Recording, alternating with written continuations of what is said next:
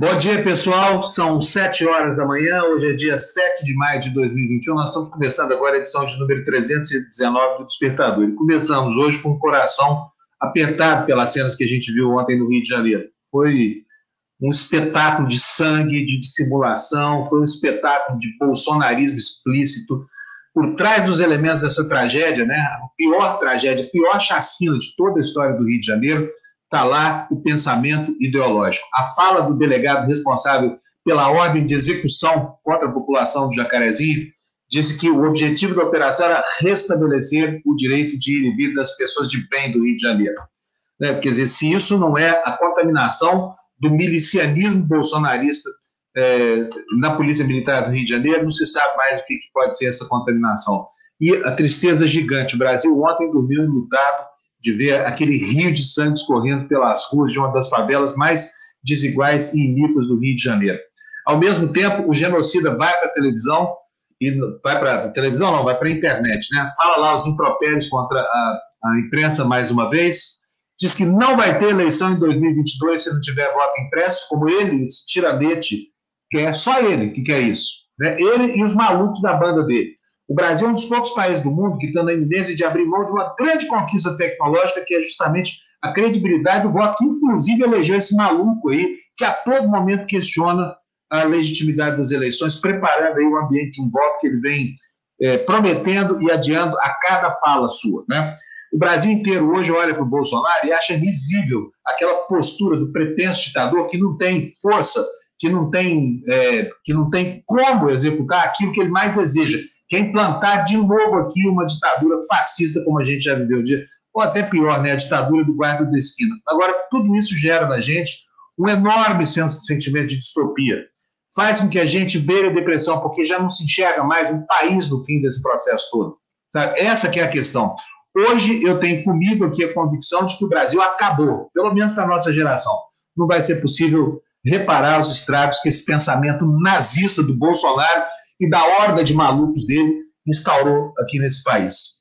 Assim, eu quero dar bom dia para vocês, bem triste hoje, realmente indignado com essa história lá da, da, da, tragédia do Rio de Janeiro e da infiltração ideológica que isso teve. A Polícia Civil do Rio de Janeiro transformada numa milícia assassina, um bando de carniceiros para saciar a sede de sangue do nosso ditador aí, Jair Bolsonaro.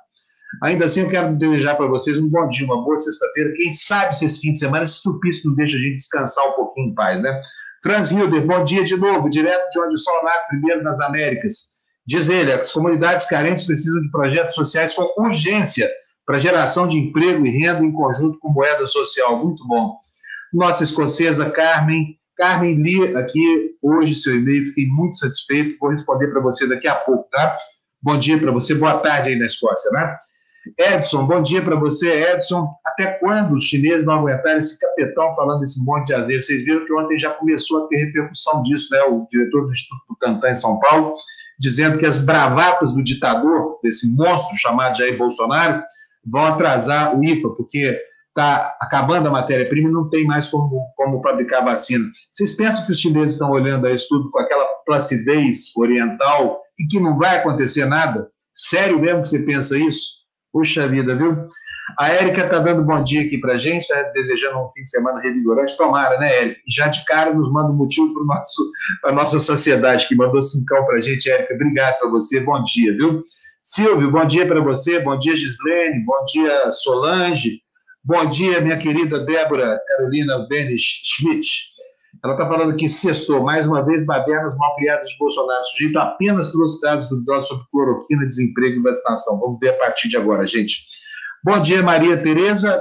Vou dizer para vocês, Marias Terezas, a Mineirinha e a Carioquinha. Bom dia para vocês. E bom dia também para minha querida Belle, outra carioquinha que está aqui. Tudo bem, Belle? Bom dia. Bom dia, bom dia, Fábio. Um dia muito triste aqui é, no Rio, né? É, isso que eu ia falar, é um dia bom para quem, né, Belle? Porque é. para vocês aí certamente não é, né? Sem dúvida. Acho que para o Brasil inteiro, né? Porque isso representa um, uma ação do Estado, né? E a gente vê que o Estado mata 24 pessoas, 25 pessoas de forma indiscriminada, é muito complicado. Difícil. Muito complicado. Florestan, bom dia, Florestan. Como é que foi que você passou a noite passada? Cara, do jeito que eu tenho passado, desde que esse sujeito que está no Palácio do Planalto assumiu o poder no país, né? preocupado com o nosso futuro, preocupado com o que vai sobrar uh, ah, para minha filha, para os filhos dela, né? o que país que nós vamos ter, né? que coisa horrível, que pesadelo o Brasil está vivendo, né? uma coisa que não tem fim, é um sofrimento sem fim. E eu queria aqui lembrar que a minha amiga Tarsila Gomes, lá de Salvador, na Bahia, escreveu, ela foi a primeira a dar bom dia, que acordei com desejo de ir para a rua gritar fora Bolsonaro e sua corja de bandidos.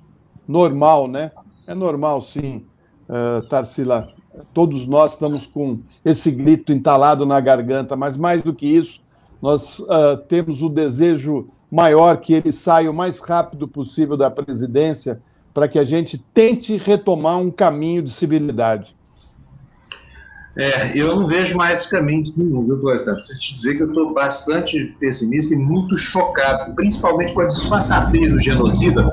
Esse monstro ontem teve coragem de começar a live dele lamentando a tragédia de Santa Catarina, falou uma palavra sobre o Rio de Janeiro, não deu uma palavra. Quer dizer, quando o assassino é da turma dele, ele se cala. Por quê? Porque ele apoia esse tipo de coisa. Bolsonaro tem tesão por sangue, a gente nunca viu uma pessoa que gosta tanto de promover a morte né? E sabe o que mais lamentou a tragédia de Santa Catarina? E desejou que, que, o, que o, o criminoso lá morra. Diz que não vai se sentir nada. Como é que pode ter tanto fetiche, assim, tanta atração pela morte? Sabe? Eu não, não entendo como é que é. Vamos ver se o Mano entende. Bom dia, Mano. Tudo bem, Mano? Bom dia, Fábio. Bom dia, Beli. Bom dia, Florestan. Bom dia, pessoal que nos acompanha. É difícil entender, mas assim, tem um padrão, né? tem um padrão. Bolsonaro sempre fazendo declarações aí, é, sempre ultrapassando aí os limites razoáveis aí, os limites até da Constituição. E ele faz isso sempre, ele faz isso como uma maneira de, acho que, jogar aí uma cortina de fumaça. Esses dias aí a CPI está muito pesada contra ele, depois imagino que a gente vai falar mais tarde sobre isso. É, mas é, tem muito, eu concordo, eu entendo vocês, acho que tem muita, muito, muita coisa que nos faz ficar assim, um pouco desanimado mesmo, mas ao mesmo tempo temos que tocar para frente, né? E, e, o processo é longo, é complicado, mas estamos aqui fazendo o nosso papel, né? Tentando informar bem, tentando separar o que é verdade do que é mentira, né? As cloroquinas da vida aí. E vamos em frente. Mas eu entendo, e essa, essa chacina do Rio de Janeiro, 24 24, 25 pessoas mortas, né? Isso está completamente fora de qualquer padrão civilizatório. Evidente que há um, um fracasso aí e um modelo errado de resolver aí esses problemas, esses problemas tão complexos aí do Rio de Janeiro. Mas vamos em frente. É, vamos em frente. Bom, hoje eu vou deixar a critério de vocês. Vou fazer um. Peraí, Floresta, que eu fechei seu áudio aqui. Vamos ver, pode falar, Floresta. Não, só uma correção. Né? A minha amiga, a Tarsila, está corrigindo aqui. Ela é de Petrolina, em Pernambuco. Né? Então, ah, fica aqui o registro.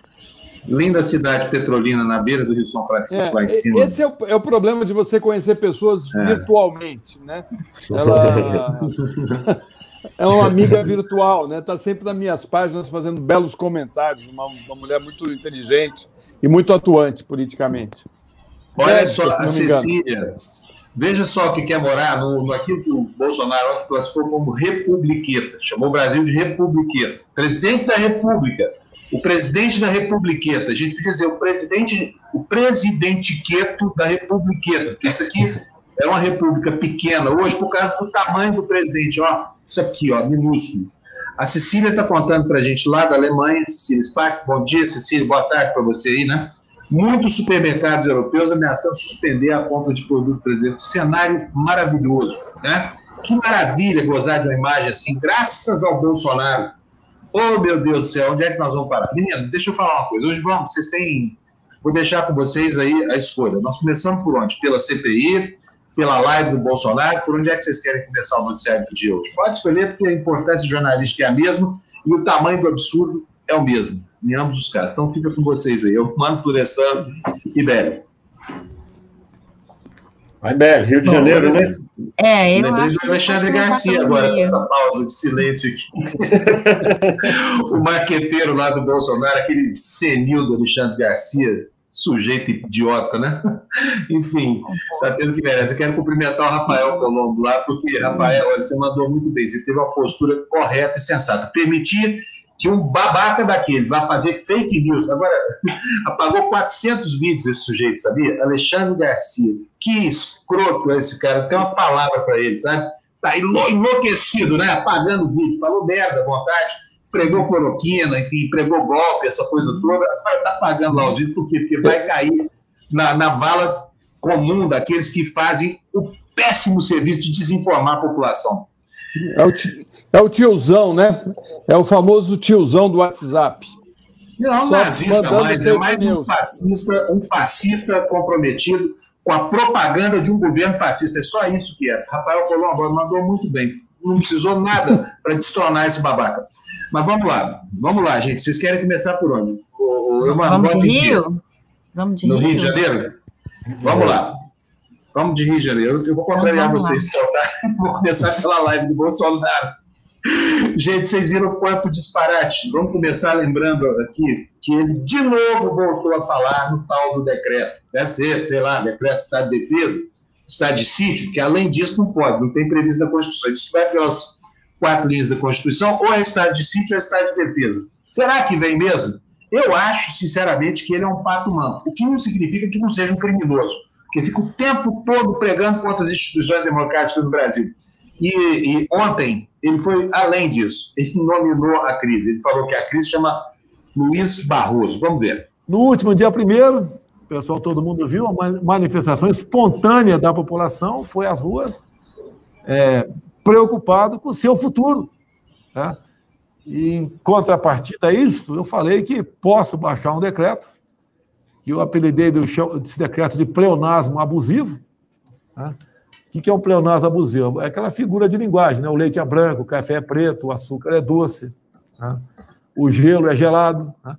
E porque nesse decreto, o que vai estar nele? Vai estar os principais incisos do artigo 5 da Constituição. E eu falei que ninguém vai contestar. Daí a pessoa fala, não, mas o Supremo pode contestar. Ó, esse decreto não pode contestar. Afinal de contas, o Supremo é o guardião da Constituição. O Supremo vai contra o dispositivo da Constituição? Não tem cabimento. Não tem cabimento isso aí. Será que é preciso fazer isso? Agora, se fizer, o decreto vai ser cumprido. Todos os meus 23 ministros vão se empenhar para que o decreto seja cumprido efetivamente. E tenho certeza que ninguém pode ser contra. Estou com dois deputados federais aqui e um estadual.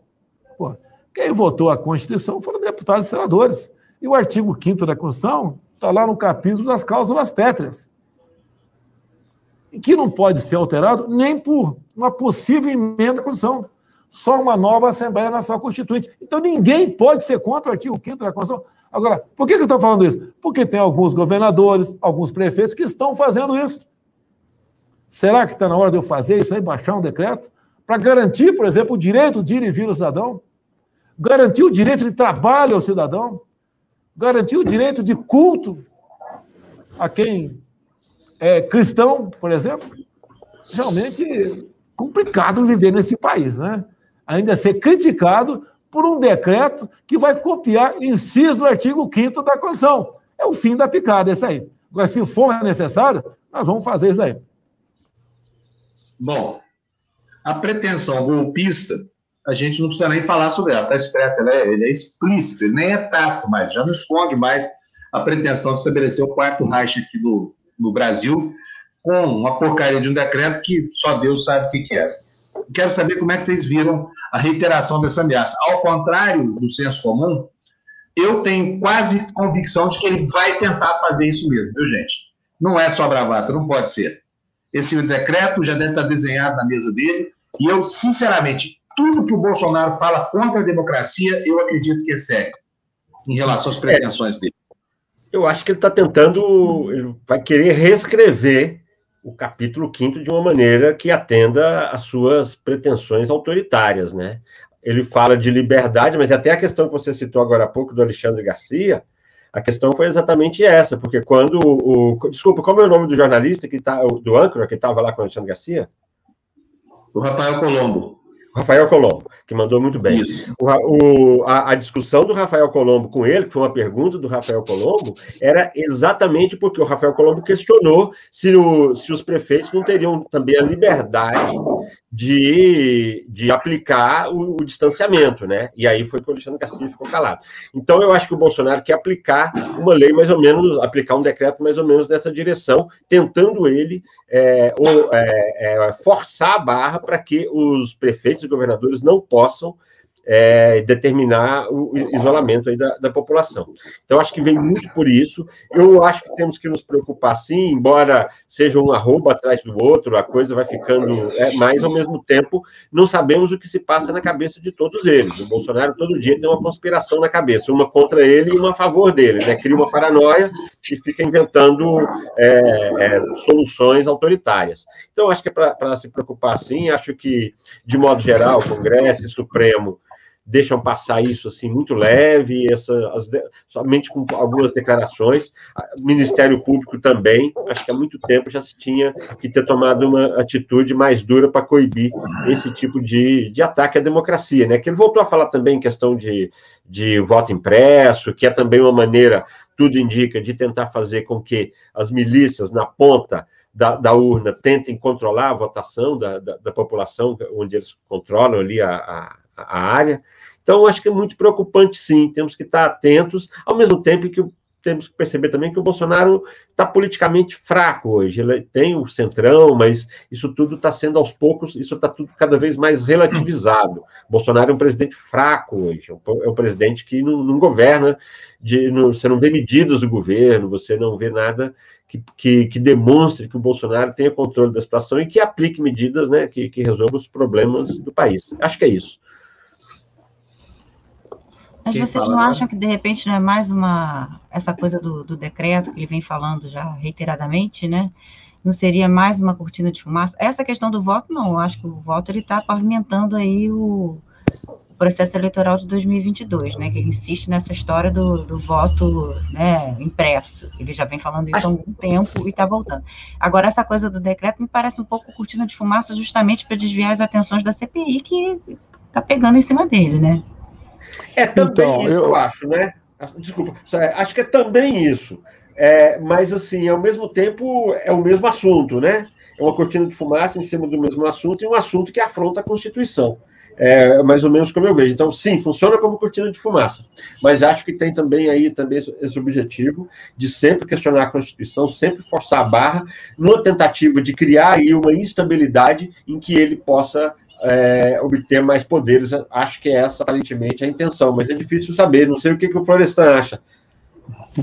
Então, eu acho que o Bolsonaro ele está coado e ele joga mesmo na instabilidade, mas ele joga isso nas falas dele, né? Porque ele não tem como uh, tomar essa ação. Né? Na hora que ele tomar essa ação, é porque ele está no desespero total. Ele está vendo que o pescoço dele vai ser cortado.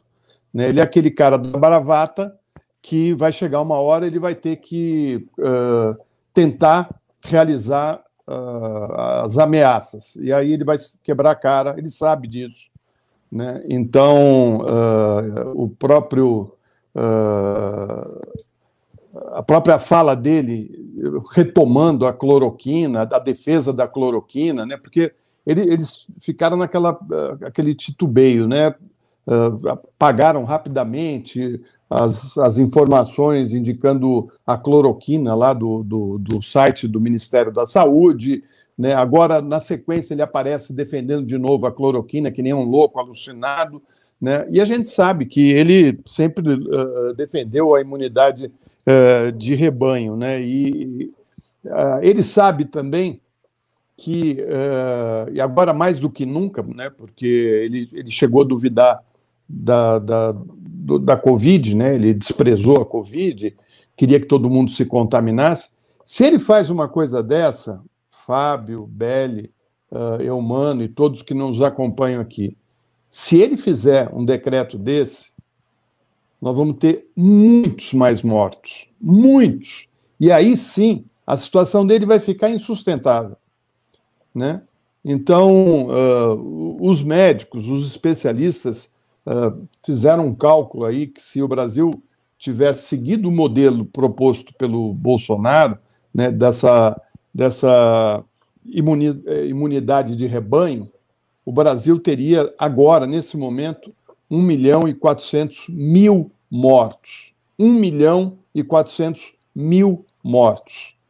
Então, eu acho que é mais uma bravata dele, mantém uh, essa base dele de extrema-direita unida naquele discurso maluco de vamos ter uma ditadura, vamos acabar com o Supremo, vamos. Né, uh, e uh, para poder ter como pressionar na hora que for necessário a nação. Eu acho que Bolsonaro não escapa, não, gente. É, mas o, duro é que ele está destruindo tudo. Está destruindo valores, está destruindo a educação, a saúde, está destruindo a economia. Não vai ficar nada para a gente, porque, inclusive, abriu espaço para pro, os grileiros tomarem terras na região amazônica, uh, derrubou matas, abriu espaço para a eliminação de, de, tribos indígenas. Enfim, o rastro de destruição desse homem uh, vai ser contado no, nos livros de história, né, o pior momento da história do Brasil. Não teve nada pior, nem quando o Cabral chegou aqui e começou a implantar aqui uh, um, um, uma colônia né, uh, escravocrata que fez o que fez. Né? Nós estamos pagando preço até hoje. A Ana Cis mandou aqui uma boa. Exemplo de pleonasmo abusivo. Bozo palhaço. Olha, eu vou, vai eu vou discordar de você. Não é por causa do palhaço, é porque não existe pleonasmo abusivo. Nossa figura, quem criou foi ele. Não tem isso. Pleonasmo vicioso. Pleonasmo abusivo é só na cabeça de um analfabeto degenerado que não conhece a língua pátria e pensa que pode mandar no país inteiro. Pensa, né? Inclusive no que, do que não é da área de sua competência, né? Bom, mas o show de horrores de ontem não, não se restringiu a isso, viu, gente? Teve muito mais na live dele e eu, eu lamento, eu tenho até que desculpa aqui para vocês, mas eu preciso mostrar essa, essas, essas atrocidades, porque isso governa as nossas vidas. Então, peço desculpa a você. Olha, por favor, pare de tomar o seu café e preste atenção no que você vai ver agora, no conceito que o degenerado, que o monstro tem sobre ONG, especificamente sobre MST. Ontem, ele elogiou, enalteceu né, a liberação do porte de arma na cintura de ruralistas brasileiros. Para quê? Ouça para que essas armas podem ser usadas na voz do tanatofílico presidente da República, Jair Bolsonaro. Até o ano passado, o, o, o cara que tinha o, a posse de arma de fogo era para usar dentro de casa. E assim era o proprietário rural. Ele é obrigado a usar dentro da casinha dele. Se ele tinha uma chácara, uma, um sítio, uma fazenda, dentro de casa. Nós ampliamos, criamos com, com o voto do FAUR. Mais alguém votou? Tu votou também, Cabo Junto? Tem aqui, ó, o Júnior da PM de Minas Gerais, o FAUR da PM aqui de, Paraná. do Paraná. Então, nós aprovamos o porte estendido. Então, quem tem a posse de arma de fogo na tua casa, ele pode montar o cavalo, ou entrar no teu carro e andar por toda a tua fazenda armado. E se encontrar um ilícito lá, mete fogo, pô. É propriedade privada, é sagrada. E ponto final. Então, esses desocupados do MST perderam muito poder comigo, sim. Pois é. Desocupados do MST perderam poder com ele. Agora, daí a desejar a morte, mandar matar, mandar, mandar atirar, vai uma diferença não. Tudo nesse cara, tudo nesse cara é morte. Tudo nele é morte, não tem uma medida que beneficie a vida. Vacina ele não compra, aglomeração ele promove, ele não pede para as pessoas usarem máscara, ele, ele prega a morte de militante do MST, é uma morta, ele, ele, se cala diante de uma chacina do tamanho do. Ele é presidente de quê? Ele é presidente do, do, do Bolsonistão, mas aconteceu uma tragédia que lutou o país ontem. Será que não merecia uma palavra nessa live inteira? De ontem, 48 minutos de bobagens, impropérios e palavrões, não mereceu uma única palavra desse cara. Mas está aí, mais ameaça, mandando os jagunços desse país atirarem gente do MST. Florestan, hum. eu quero ouvir, seu pai tem um nome, a escola do MST é ter o nome do seu pai. Eu queria saber como é que você se sente quando ouve uma, uma coisa dessas assim. É, é, é Fábio, isso aí é outro crime que ele acabou de cometer. Né? Ele está falando para as pessoas matarem uh, trabalhadores rurais sem terra Né? Ah, o Bolsonaro é um sujeito de uma limitação intelectual total. Né? Ele não, não estudou história, nem sabe que os Estados Unidos é o que é por conta de uma reforma agrária que foi feito, sim, a bala, né? porque houve uh, uma guerra civil para fazer o que tinha que ser feito. A terra tem que ser produtiva e tem que ser distribuída né, de maneira a que atenda às necessidades e os interesses da nação. O que o Bolsonaro faz é uh, incentivar a grilagem de grandes uh, donos de terra. Né? Uh, a grilagem que ele está defendendo não ajuda em nada o país, ao contrário. Você tem um país com poucos proprietários com muitas terras, né? ao invés de preservar a produção de alimentos através de pequenas propriedades de terra. O Fábio conhece bem isso, porque é, morou muito tempo no interior do, de Minas Gerais e conhece a produção agrícola, né, da, do, do, da, da, da produção agrícola uh, das, das famílias, das pequenas famílias. Né? Então, assim, o Bolsonaro falar um negócio desse é um crime. É um crime uh, porque ele é o chefe da nação e está falando para passar bala. Como assim? Né, uh, matar. Então, as armas que ele está distribuindo é para isso.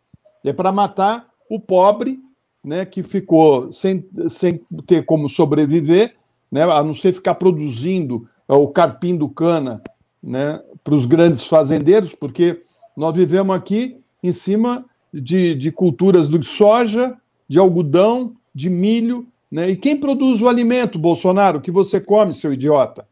Quem que, quem que produz o alimento que está na tua mesa para o seu filho, para a sua mulher, né, para todo o seu gado? Da onde vem essa comida?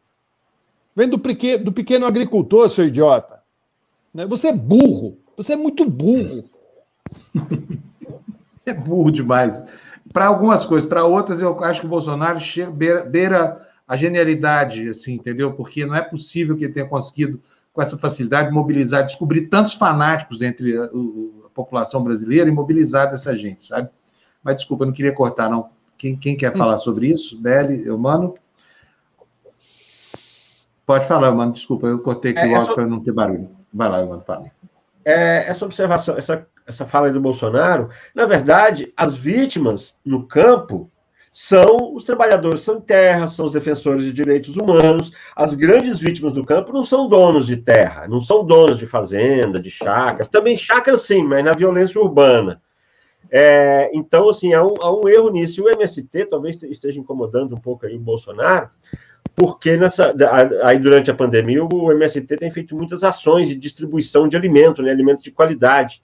Então, acho que talvez isso também esteja incomodando. Agora, é um, é uma, é um erro muito grande atribuir mortos no campo ao MST ou a, a qualquer, a qualquer pessoa que esteja em, em, busca de terra. As mortes do campo, pelo contrário, essas pessoas são vítimas. O MST é vítima, o Brasil está sempre liderando os rankings de, de mortes de vítimas aí relacionadas à terra. Então, acho que é importante recolocar aí essa, essa verdade. É, e, na verdade, acho que a gente pode até fazer um paralelo né, entre as vítimas do campo, que são extremamente injustiçadas, são sempre há chacinas, há assassinatos individuais, né, e são sempre crimes, na maioria das vezes, que não vão muito adiante, né, as investigações não vão muito adiante, salvo não. raras exceções. Eu acho que a gente pode fazer um paralelo, inclusive, com essas ações policiais que acontecem aqui no Rio e em outras favelas pelo Brasil, né, também são é, ações do Estado, e muitas vezes, a maioria das vezes, a grande maioria das vezes, não é sequer investigada. Né? Olha, vamos, vamos tocar aqui para frente, porque nós temos, é, nós temos assim outro assunto para tratar, que foi a mais nova ameaça do genocida de cancelar as eleições do ano que vem. Né? O, o Adolfo Neto, aqui da nossa comunidade, está falando o seguinte: olha, deixa eu ver aqui o Adolfo. Achar que voto impresso facilita o voto de cabeça é ignorância do sistema. O Adolfo é, é, a favor do voto impresso. Adolfo, é, é que aqui nesse, nesse, momento da história não se trata de saber qual é o melhor sistema, se trata de encontrar um pretexto para cancelar eleições. Essa que é a história. O Bolsonaro está falando de voto impresso porque ele tem outro motivo para dizer que não vai aceitar resultado de eleição se for, se for, se for é, derrotado. É só isso. Quer dizer, o voto aí é um, um tipo de voto é um subterfúgio. Tudo bem, eu acho até que o Brasil podia discutir, sim, pressão de voto, mas não pressionado por um ditador em potencial que está aí louco para encontrar um motivo para instaurar sua ditadura. Entendeu? Então a questão não é a discussão do voto impresso em si. A questão é a oportunidade de trazer para a pauta um tema que não tem absolutamente nada a ver nem com confiabilidade, nem com nada. Com relação às questões técnicas, é, é, é, é acho que a sociedade pode até discutir essa coisa toda, né? Então, só que usar isso como.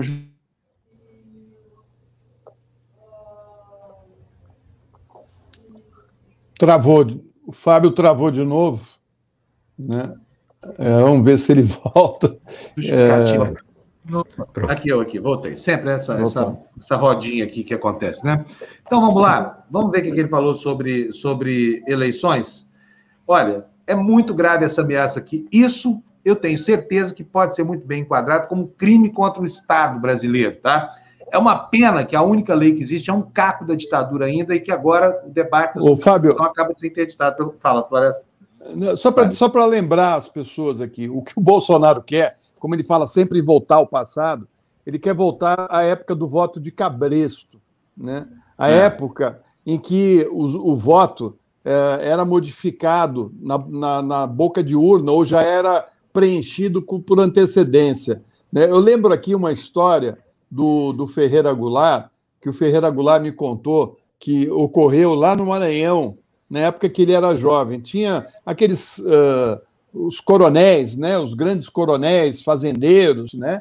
e, e aí, dia de eleição, o, o, os trabalhadores formaram fila porque as urnas iam para dentro das fazendas, para os trabalhadores votarem. E o, o coronel ficava sentado na mesa e ia chamando os funcionários dele lá, os, os empregados. Fulano de tal, o sujeito chegava ali na mesa, uh, o coronel preenchia o voto e falava para o cara pôr na urna. Aí chamava o outro, ele preenchia, falava para o cara pôr o voto na urna.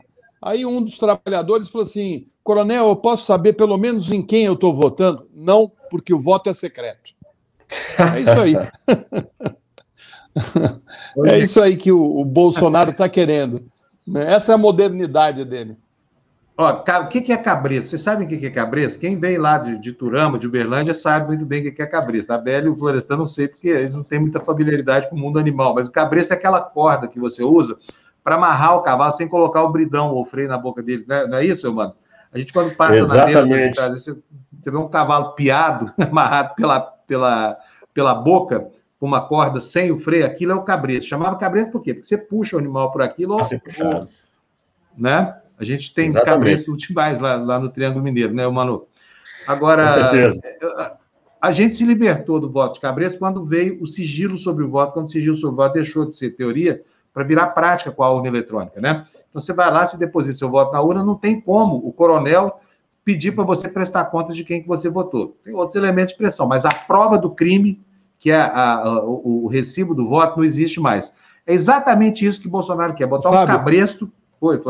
Você lembra? Falar, vocês lembram, vocês lembram, todos que estão aqui lembram, eu lembro bem disso. Né? Muita gente não sabe, não sabe preencher o voto e colocava o voto em branco. E aí, quando ia lá para as mesas que conferiam os votos, né, tinham grupos que ficavam preenchendo os votos. A gente se lembra disso. Urnas que desapareciam eram preenchidas em outro lugar, trocavam os votos. Era uma, olha, era uma confusão generalizada isso aqui. A democracia para funcionar aqui, ela, ela sofria, olha, um, o, o, nunca era a realidade da, da, do, do, do, pensamento do eleitor, porque esses grupos poderosos, com dinheiro, com, com bandidos, com uh, uh, milícias, eles deitavam e enrolavam. Você ia para um, um, um lugar onde é, esses coronéis mandavam, eles, eles faziam o, o, ele, o, candidato deles ser eleito na marra. Né? É isso que o Bolsonaro está querendo, né? voltar ao que existia de pior né? na história da democracia brasileira. Quero agradecer, Delcele Mascarenhas Queiroz, nos mandou 10 reais aí, dizendo que está pagando o Jornal do Dia. Está pagando muito bem pago, Delcele. Muito obrigado para você, tá? Bom dia, boa sexta e bom fim de semana.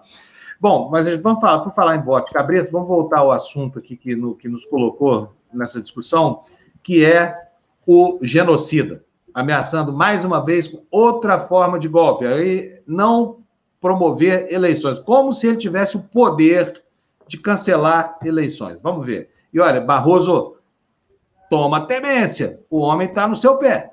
Vai criar um caos, né, entre aspas.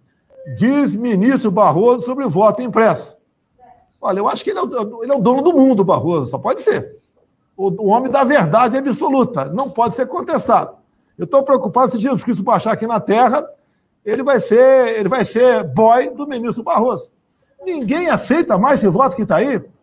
Como é que vai falar que esse voto é preciso? Peraí, eu interrompi aqui para fazer uma pergunta para vocês. O que será que ele quer dizer quando fala que eu sou ateu, me reservo o direito de não discutir isso? Que Jesus Cristo voltasse a ser boy do Barroso. Que diabo de, de imagem é essa que ele criou? Vocês conseguiram entender? Jesus sendo boy de alguém? Que seja isso. A mesma pergunta veio na minha cabeça. O que significa isso? boy, Jesus boy. Inclusive, eu fiquei prestando atenção na, na intérprete para ver o que, que ela ia fazer, porque realmente eu não faço ideia de como. ela fez assim, ó. Isso, é. isso mesmo. Você, você, sabe ler Libras, velho? Alguém da nossa comunidade um sabe ler Libras? Sabe? Então um traduz para gente. Sim. Eu vou botar aqui de novo. Você traduz, vou tirar o áudio. Você traduz para a gente? Você, você, daria conta, Beli?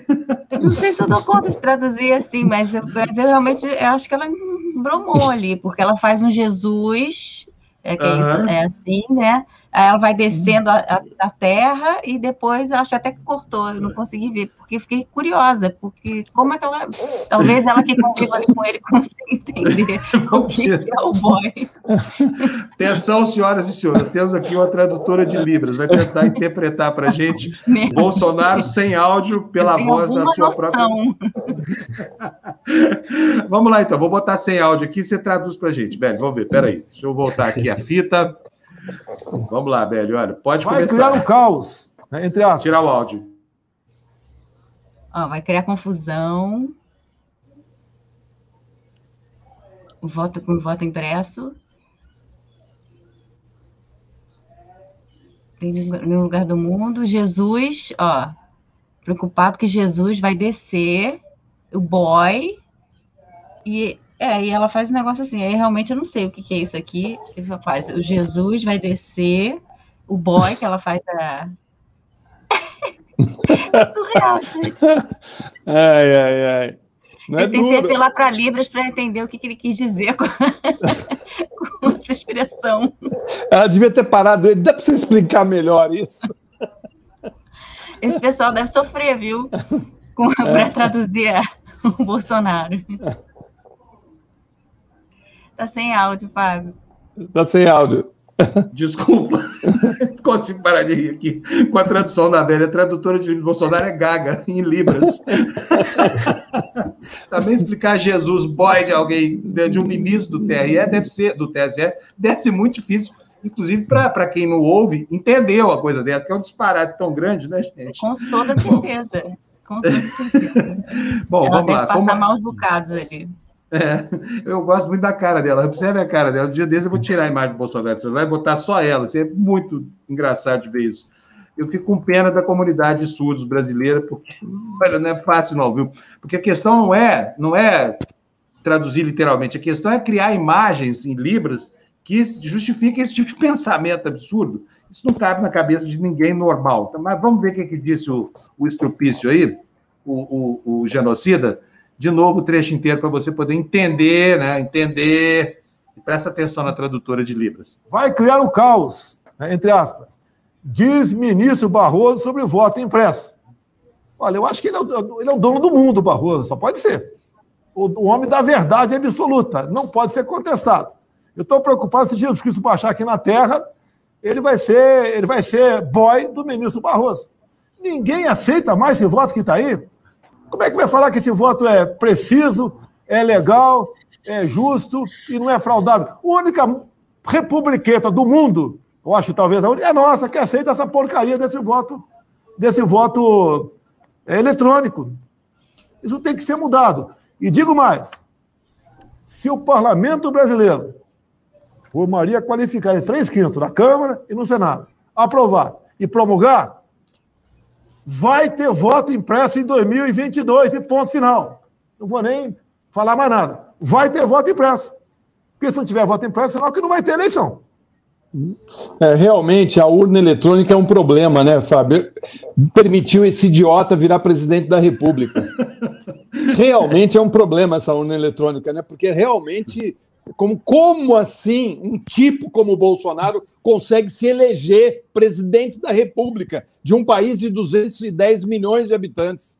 Né? Uma das maiores economias do planeta na mão de uma pessoa né, que não tinha a menor condição de ser presidente da República. Como assim? Né? Você vê como a urna eletrônica uh, não, não tem capacidade para fazer uma eleição correta. E aí, essa, esse jeito dele falar, na verdade, o que ele falou, sim, se o Congresso aprovar, se for três quintos das duas casas, vira.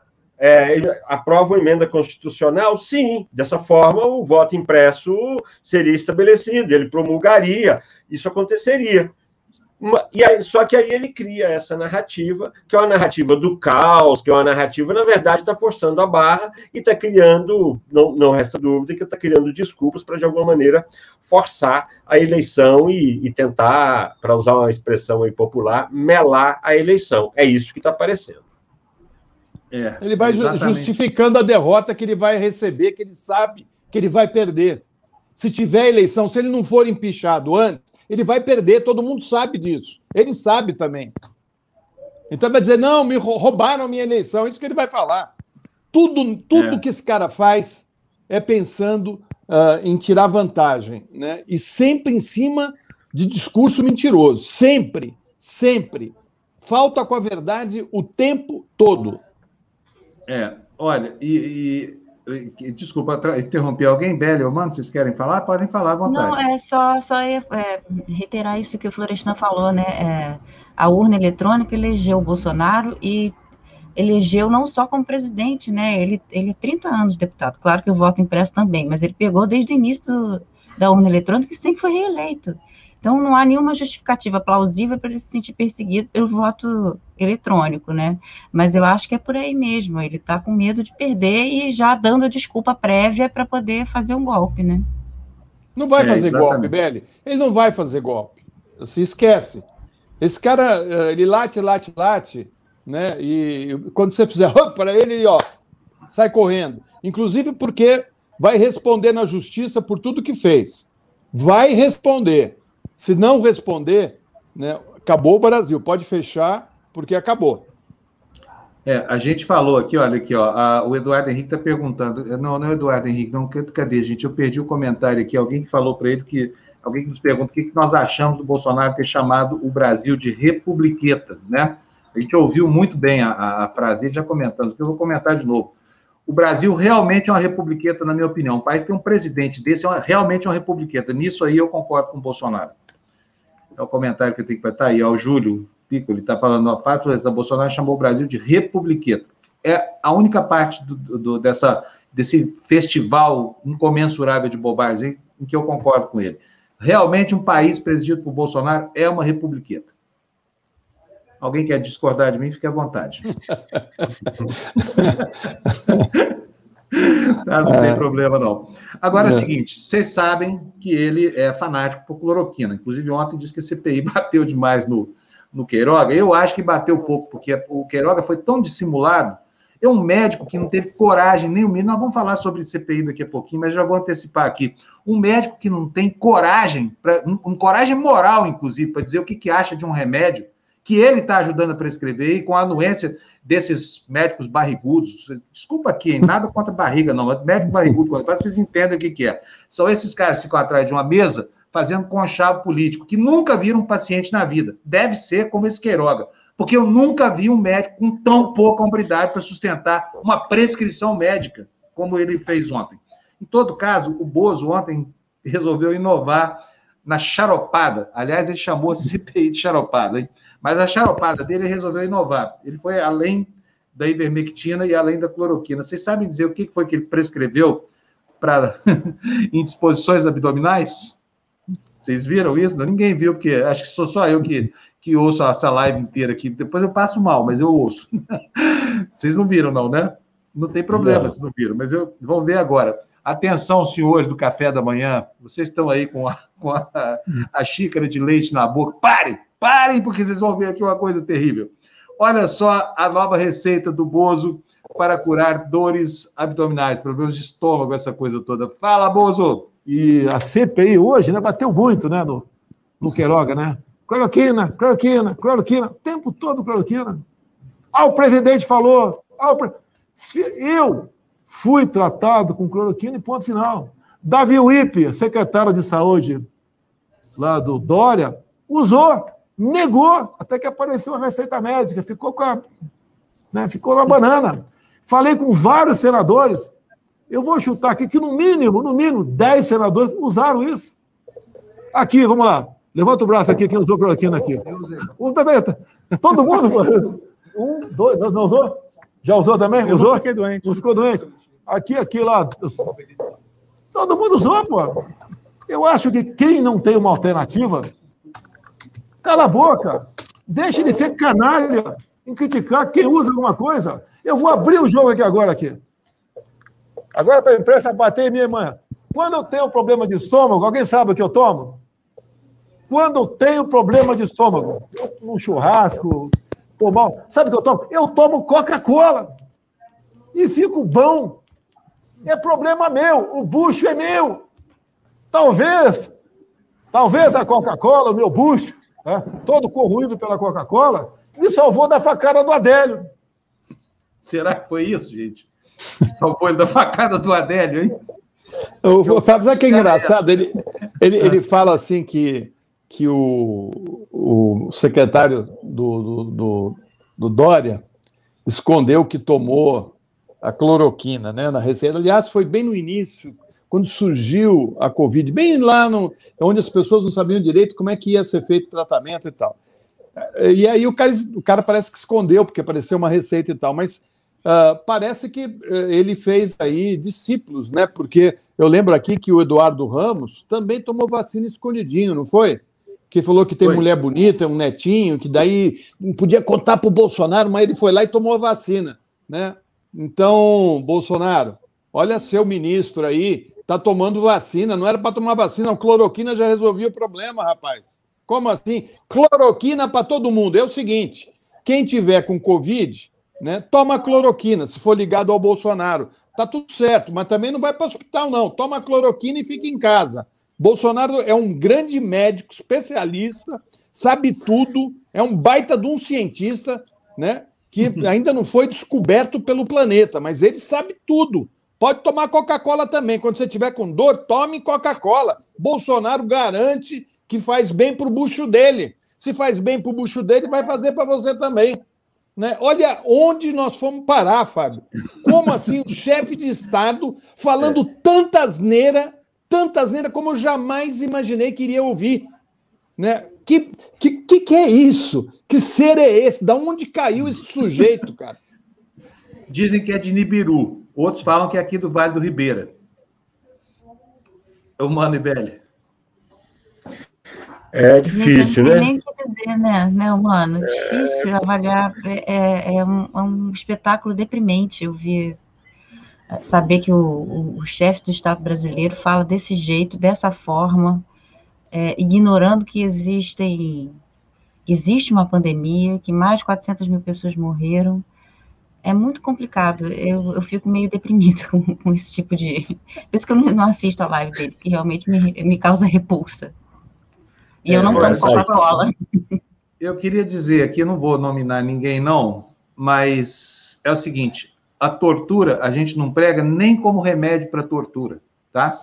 Tortura é algo hediondo, criminoso. Tortura é quando o Estado se apropria do exercício da violência legítima para constranger o cidadão sem o devido processo legal, infligindo dores horríveis, tá? Então, estou dizendo isso para a gente moderar um pouco aqui. É, eu vou tirar os comentários sobre tortura, que ratazana, essa coisa toda de comentário, porque aqui não se admite nem menção mínima que seja, porque com isso não se brinca.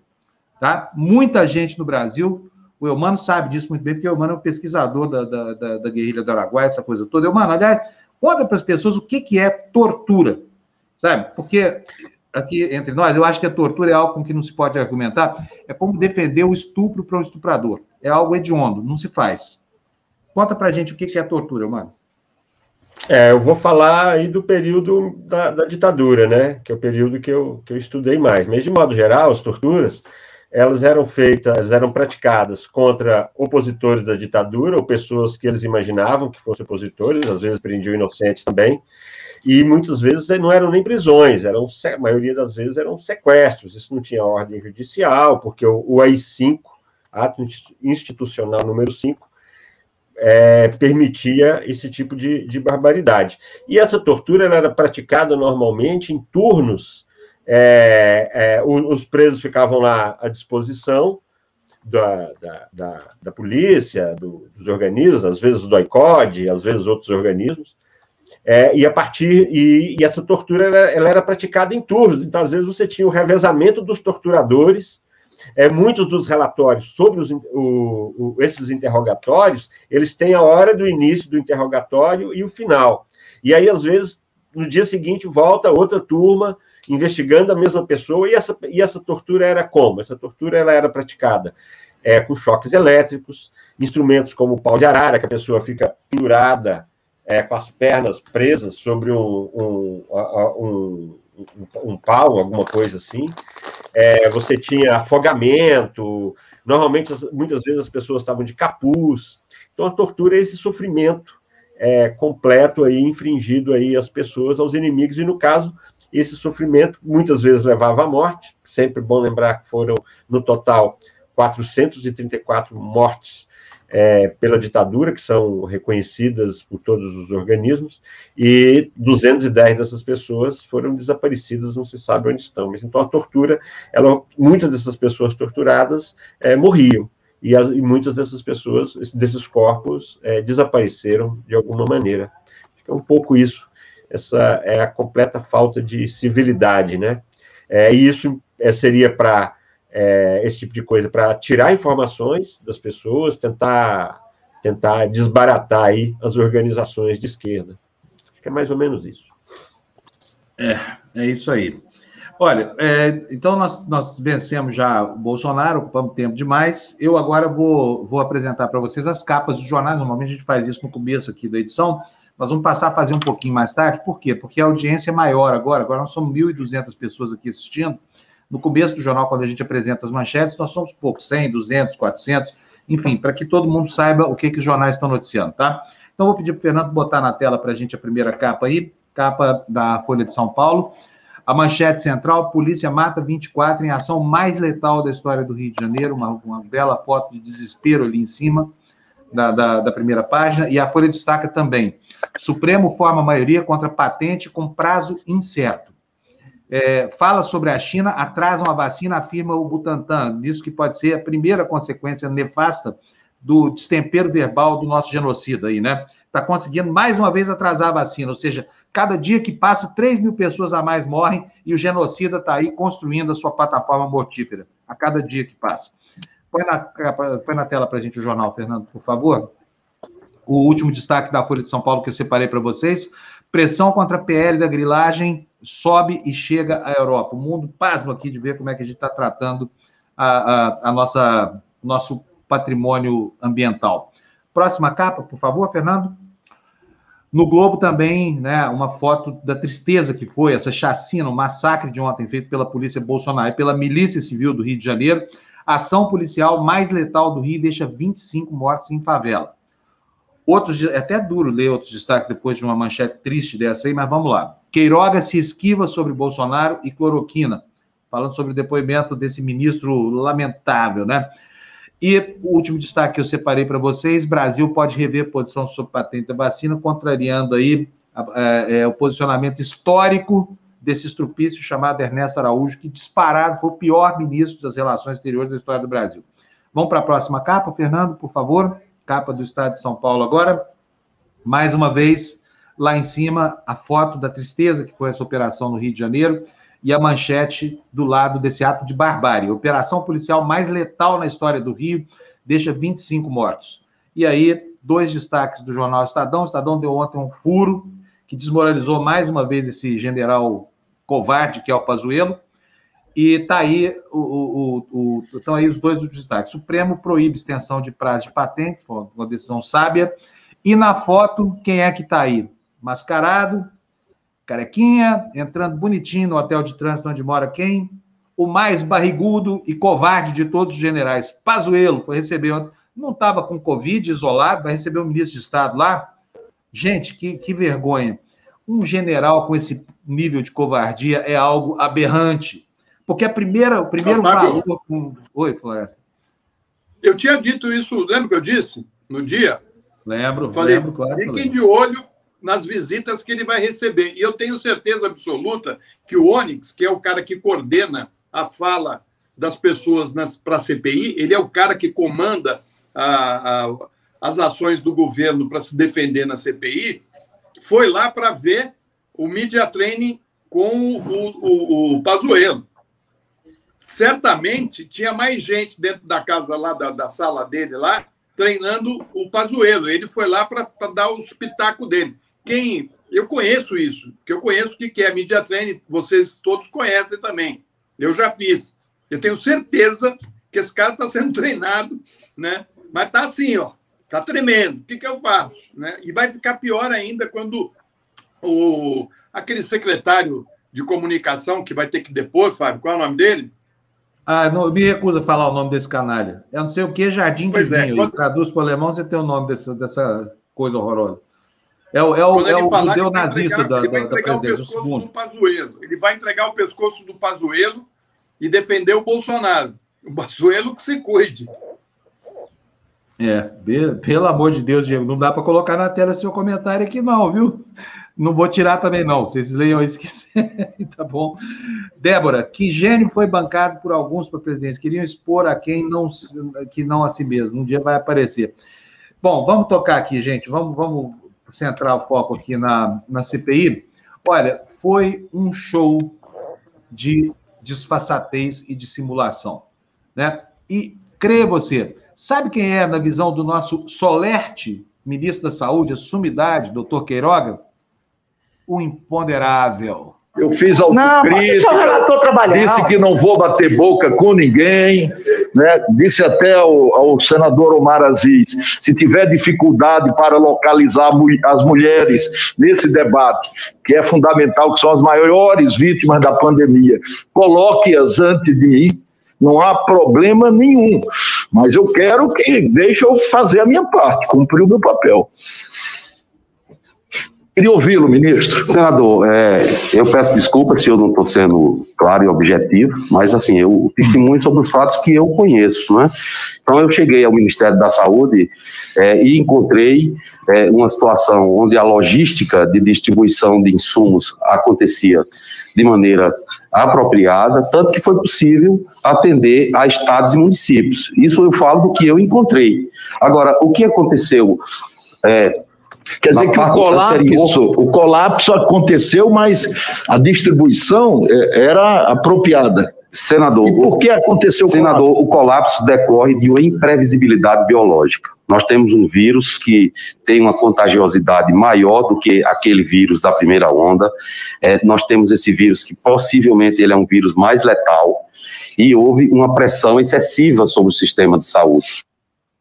Ele só não falou que essa pressão excessiva sobre o sistema de saúde aconteceu, não foi por causa de previsibilidade biológica, foi por causa de cegueira governamental. O Brasil foi um dos últimos países do mundo a ser atingido pela pandemia. Nós tivemos dois meses de prazo para preparar o país para o que ia acontecer e nada foi feito por esse governo. Quer dizer, ficou muito claro ali na minha visão, eu queria que vocês divergissem de mim, se foi isso, é, mas é, Obviamente que não foi culpa da imprevisibilidade biológica, não houve imprevisibilidade biológica. Antes de vocês comentarem, deixa eu colocar para dentro aqui o Jamil. Eu não vi o Jamil entrando, não sei se ele já está aqui há muito tempo. Bom dia, Jamil. Bom dia, Tudo bom bem? dia a todos. Bom dia. Jamil, e aí, hein? Você está tendo saco e, e tempo para acompanhar o que está se passando aqui nessa CPI, Jamil? Olha, eu, eu, eu confesso que está acontecendo muita coisa aqui também que eu preciso acompanhar. E como é, eu sou pago para acompanhar o que está acontecendo aqui, Fábio. É difícil, sorte sua. dificuldade em, em, em, conseguir acompanhar o circo aí também. mas é verdade que o circo ele é absolutamente necessário, ele é absolutamente fundamental para a gente entender tudo o que está acontecendo, todas as reações do governo, todas as decisões de fazer gestos de um lado ou de outro. Então é muito importante porque tudo agora tem uma relação direta com a proteção, com a blindagem do governo.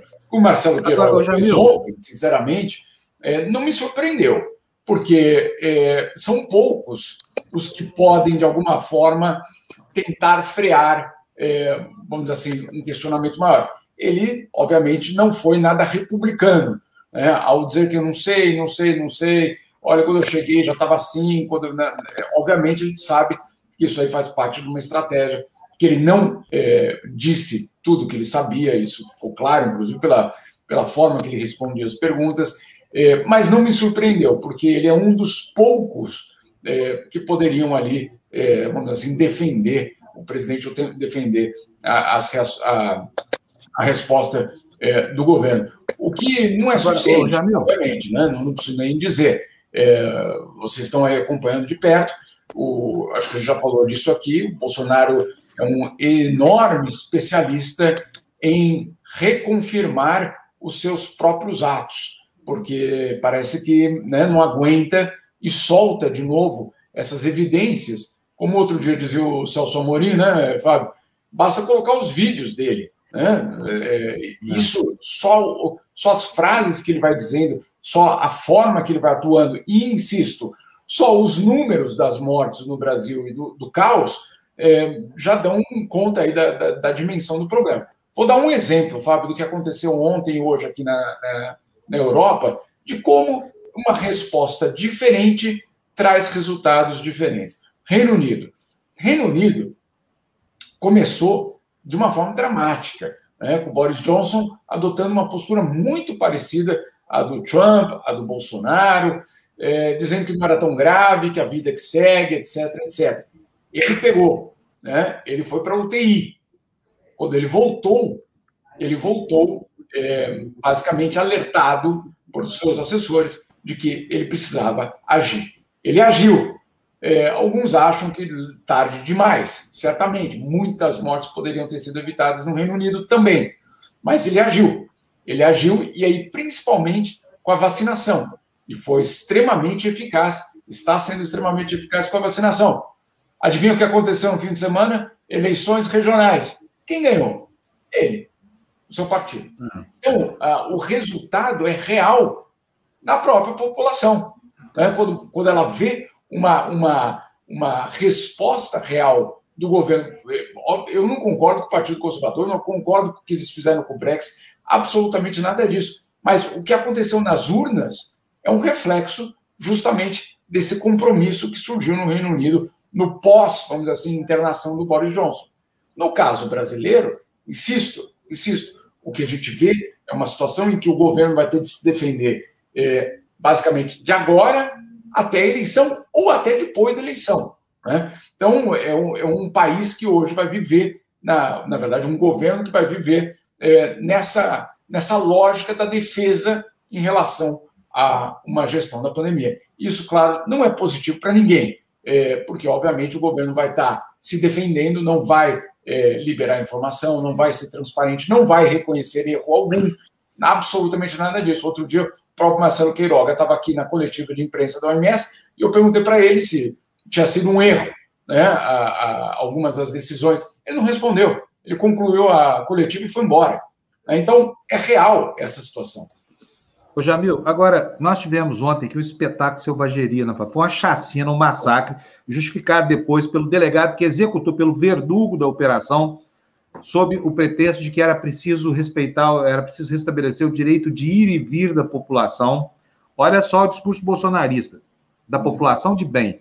Eu queria saber, olha, eu tenho aqui a, a Cecília Spatz, está dizendo aqui para gente, ela mora na Alemanha, está dizendo, a Der, uh, Spiegel deu um artigo grande sobre a chacina no Rio de Janeiro. O mundo não está paralisado, petrificado diante desse show de horror aqui no Brasil? Vamos lá, Fábio. Ontem à noite era manchete do Guardian. Hoje de manhã, na Rádio Suíça, levando os meninos para a escola, era a, a, uma das principais notícias é, da Rádio Suíça, Rádio Pública na Suíça. É, está em todas as partes hoje a BBC também dando. É, e a ONU que convoca uma coletiva de imprensa, foi agora, às 10h30 da manhã, agora são uma, já estamos aqui uma da tarde, mas foi às 10h30 da manhã, da manhã, uma coletiva de imprensa para denunciar a situação da, da ação policial no Brasil. Então, é, é, extremamente preocupante a ONU criticando, pedindo uma investigação imparcial e dizendo que sim, existe crime na favela. Sim, não é, ah, não tem crime, não tem criminosos, não tem grupos criminosos na favela. Tem, claro que tem. Agora, o que precisa ser repensado, e esse é, a, é a, o apelo da ONU, é para que seja repensado o modelo de segurança. Porque esse modelo de segurança, como, como até o, o porta-voz Rupert Colville falou, algo claramente errado está acontecendo. Ele disse com essas palavras, né? Porque não é uma chacina, são várias, essa a pior de todas, aparentemente. Mas o que ele até coloca, é, não adianta só dizer, não, olha, era porque combati o crime. Então, como combati o crime? Olha, infelizmente as pessoas morrem. Não, é, você precisa equilibrar justamente a ação de combate ao crime com a proteção de vida. Né? E até colocando aí o uso letal da força é só em última instância, é só em última instância, não é a, a, o instrumento a ser utilizado. E diz, inclusive, o, o pedido da ONU ao governo brasileiro é para que haja investigação imparcial e independente, e olha só, esse é um ponto importante, para que as testemunhas sejam protegidas para garantir que a investigação possa chegar a um resultado, que as, as testemunhas sejam protegidas. Por quê? E a ONU faz essa denúncia hoje. Porque a polícia, que, ao fazer a operação, não protegeu os locais onde os crimes ou onde as mortes aconteceram. Portanto, a investigação que foi realizada vai encontrar um local que já foi modificado. Né? Então, é extremamente complicado é, é, insisto, não estamos aqui dizendo, porque tem muita gente que já rapidamente entra e fala, ah, mas essa ONU está defendendo o bandido. Não, né? não é isso, não é esse o ponto. Né? Inclusive porque Jamil. parte aí da, da, da do, do, impacto é na população que mora na favela. Jamil, uh, esses são os horrores né, de viver num país como o Brasil, onde o dinheiro é concentrado na mão de poucos e principalmente do setor financeiro. Né? Um país que tem recursos, mas esses recursos são uh, drenados por um grupo pequeno de uh, espertalhões né? que uh, fazem grandes fortunas, né? deixando a, a população na miséria né? E, e vivenciando cenas como essa que nós vimos no Rio de Janeiro no seu dia a dia né? Quer dizer, é, um, é um, realmente uma coisa absurda você imaginar que o Brasil é uma das maiores economias do mundo e deveria ter um padrão de vida superior ao da Austrália e do Canadá, que são dois países jovens e continentais, né? e tem uh, um dos piores índices uh, em todas as áreas. Né? O país é um péssimo exemplo uh, de civilidade, de, de maneira, inclusive, de combater o crime, porque todos sabem né, que a nossa polícia não tem inteligência. Né? Uh, você mesmo, tempos atrás, estava explicando que uh, uma das polícias que menos mata no mundo é a inglesa né, e a japonesa também, porque elas chegam para mobilizar uh, o criminoso. Eles não chegam atirando, eles chegam no intuito de mobilizar e prender essa pessoa. Aqui, eles chegam atirando. Então, o bandido sabe né, o, o criminoso sabe que ele vai morrer. E se ele vai morrer, ele vai morrer matando. Então, o que acontece? Vira uma carnificina, né? porque é guerra, vira guerra.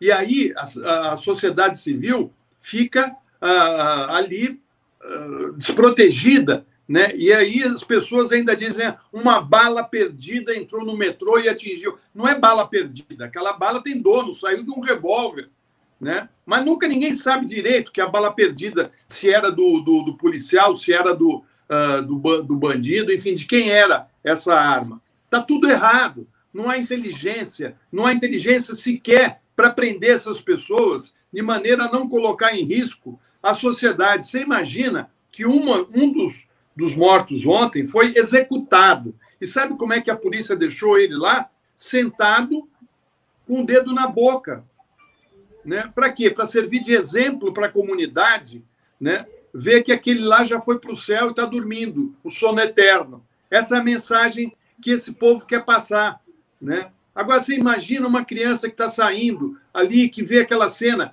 todo dia ele vê isso, né? Que, que, que, que país nós estamos construindo?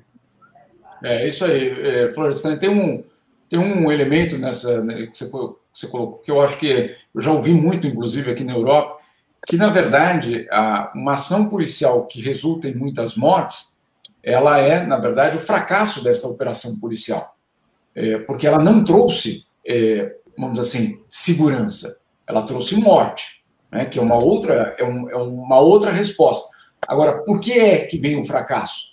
Porque ela ou não é treinada, ou, como você diz, não tem inteligência, não é inteligência de como atuar, é a informação exata para saber como atuar. Então, é, não tem, é muito mais complicado é, uma operação policial é, que não resulta nessa, nisso que nós vimos ontem do que, isso, do que essa, essa operação basicamente de matança. Né? Essa, na verdade, insisto, é uma operação que revela, revela todo o fracasso da polícia. O fracasso é, no seu mandato, que é proteger, o mandato que é assegurar a vida dos demais, né? e é o mandato de só usar a força letal em última instância. Então, tudo isso fracassou ali. Né? Agora, dizer, não, foi uma, foi uma ação, é, como, como disse um dos. Do, do, o, governador, o governador é, é, com base em inteligência. Bom, se era, é, precisa ser revisto, né? Porque imagino que é, ou não está pegando muito bem. Agora, também existe um outro aspecto que, que, eu, que eu acho que, eu, que eu, a ONU enfatizou, que é justamente o da investigação. Então, tá bem, aconteceu. Bom, então vamos investigar. Agora, a investigação, ela precisa seguir certos padrões. Não adianta você dizer, não, olha, já mandamos ali o, o pessoal, eles estão investigando e daqui a dois meses fica pronto um, um, um informe interno da, da polícia dizendo que reagiram, ponto final. Né? Não, primeiro que a, a, a, as testemunhas precisam ser protegidas. A gente sabe qual é o perigo ali. Né? Não precisa. Vou, vou repetir aqui o presidente Bolsonaro. Não precisa dizer o nome. Né? É, a gente sabe qual é o perigo. Então tá bom. Então vamos lá. É, todo mundo sabe por que é que precisa proteger essas testemunhas é, na, numa operação dessa. Não é exatamente contra o vizinho que precisa se proteger. Também. Mas tem mais gente ali envolvida que, obviamente, não vai querer que isso chegue. Então, por que, que a ONU, primeira coisa que falou na coletiva de imprensa, falou assim, protejam as testemunhas. Ou seja, sabendo que existe o risco de que mais gente possa morrer a partir dessa própria operação. E, em segundo lugar, por que, é por que será que os locais dessas mortes não foram preservados? Né? É a própria polícia. Não é, ah, foram dois grupos de bandidos, um atirou o outro, etc., parou, morreu, né, com vida que segue. Não. De um lado é a polícia. É a obrigação dela é restringir a área e proteger aquele local para a investigação chegar. Aparentemente, não tem esse interesse, né, Floresta? Olha, gente, eu queria dizer para vocês o seguinte: entre essa, esse oceano de notícias ruins, eu tenho aqui uma notícia boa. É uma pena que ela seja uma notícia muito boa para nós aqui da TV para a nossa comunidade, né? No, no, momento de conturbação da vida nacional como esse, quero dividir essa alegria com vocês. Está aqui na tela, Jamil, olha aqui, BL e o Mano. O BL e o Mano chegaram por último agora, mas nós estamos chegando aqui, olha, chegamos a 80 mil inscritos na TV Democracia, e isso é um espetáculo depois de um ano e um mês de atividade no ar. Então, assim, isso é motivo de muita alegria aqui para a gente, e, e, e eu quero agradecer muito à nossa comunidade, porque a TV Democracia é uma obra de produção coletiva, né? Entre nós aqui, os que trabalharam, os que contribuíram gratuitamente como, né, com, com, com o objetivo de ajudar a população a se informar melhor, esse é o nosso objetivo, para nós isso aqui é muito bom. Agora, galera, ajude a gente a aumentar isso, porque nós precisamos multiplicar muito para que a gente possa cobrir os custos dessa operação, que não são pequenos. E a TV Democracia, eu sei que vocês gostam, a gente ama isso, mas ela é deficitária e muito, a gente precisa da ajuda de vocês. Esse mês, inclusive, nós, nós estamos chegando aos 80 mil, a gente conseguiu pagar toda a folha de salários com o, o, os proventos de vocês, com o dinheiro do patrocínio de vocês, e eu agradeço isso enormemente. Eu vivo repetindo aqui. Na TV Democracia, a relação não é de doação, porque isso aqui não é um ato de caridade, isso aqui é uma empreitada para informar a população. é um serviço prestado. Então, agradeço muito a vocês pela, pela retribuição a esse esforço que a gente vem é, fazendo aqui para manter as pessoas o máximo. E quero agradecer muito a, a, todos que estiveram ao nosso lado aqui, do lado de cada tela e do lado de lá da tela, viu, Jamil? Olha que notícia maravilhosa para a gente, né? 80 mil pessoas, é uma cidade, é uma cidade é. razoável, hein? É isso aí. É, na, na, Suíça, é, na Suíça, cidade grande. na Suíça, é cidade grande. Na Suíça, tudo é grande. Você sabe que eu acho, olha, parabéns. Na Suíça, parabéns. na Suíça o nome do Eduardo, o apelido do Eduardo Bananinha seria Bananão. Porque lá tudo é pequeno. Fala, Floriano. Não, parabéns a todos, viu? Parabéns principalmente a você que tem se empenhado noite e dia, uh, incessante. Você está uh, sempre ali trabalhando de madrugada, até dentro do hospital, gente. O Fábio trabalhou, né? E quando ele teve que ser internado, fazendo toda a o recorte das notícias do dia seguinte, não apresentou, eu fiz no lugar dele. Ele, ele é incansável e, e tem uh, grandes qualidades, além de ser um, um, jornalista de mão cheia, de ser um bom âncora, de ser um bom amigo, né, porque tem um bom caráter.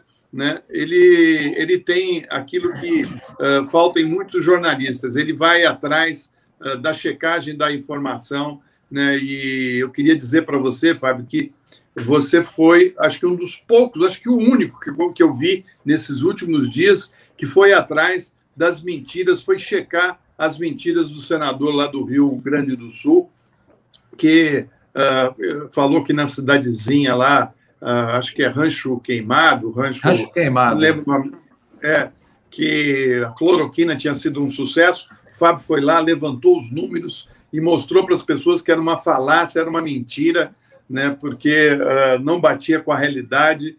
Foi lá também levantar informações de, de, de outras fake news, né, como a da, da, que a Pfizer estaria produzindo através da cloroquina, né, uh, um remédio para uh, combater a pandemia. Né? Também não vi ninguém fazendo essa checagem. O Fábio foi lá, mandou um pedido para a Pfizer, teve a resposta e, e trouxe para para quem acompanha. Isso aí é informação de qualidade. Você não encontra em qualquer lugar. Né? Você não encontra. Então, assim, parabéns, Fábio, e parabéns a toda a equipe, né? Porque é um luxo você ter uh, esses jornalistas que estão aqui comigo, né? Uh, num, num, jornal da manhã. Isso aqui, há um tempos atrás, iria custar muito para uma emissora de rádio ou de televisão, né? Nos tempos em que o jornalismo uh, tinha uma importância maior no Brasil do que está tendo agora. Né? E, e, também acho um luxo, viu, Jamil, ter você, que para mim hoje é o maior correspondente brasileiro, uh, tenho a maior admiração, é um jornalista também de mão cheia, premiado, dá, dá muito orgulho estar aqui com vocês, trabalhando com o Mano, com a Belle, né? enfim, com o Eduardo Moreira, a Carla, a Carla lá do El País, a Carla, estou confundindo agora, a Jimenez, né, o Gessé, enfim, esse grupo maravilhoso de jornalistas, né? E acho um luxo ainda maior quando o Jamil fala assim, não, porque quando eu estava indo levar meus filhos para a escola aqui na, em Genebra, em Genebra eu vi a notícia, né? Eu falei, gente, que coisa, que coisa boa, né? O cara está longe do, de todo esse inferno que nós estamos vivendo aqui. É lógico, com sofrimento, né, Jamil? É, não, não, mas Fábio, todos os aplausos ao Fábio aí e a coragem não, dele. Não aplausos a mim nada, gente. Aqui, isso aqui é uma obra de produção coletiva. Se não fosse a participação de todo mundo, especialmente da comunidade nossa, que tem sustentado, né? É, agora, deixa eu fazer o quê? Eu sei que porque é o seguinte: nós estamos muito felizes, mas o Jamil precisa ganhar a vida dele. Eu vou liberar o Jamil, é. porque senão o caldo entorna lá para ele, né, Jamil? Obrigado por esse ano inteiro de convivência. Jamil, você é uma peça super importante aqui da, da TV Democracia, viu? E as pessoas te amam de paixão. Então, muito obrigado. Não, não faça isso.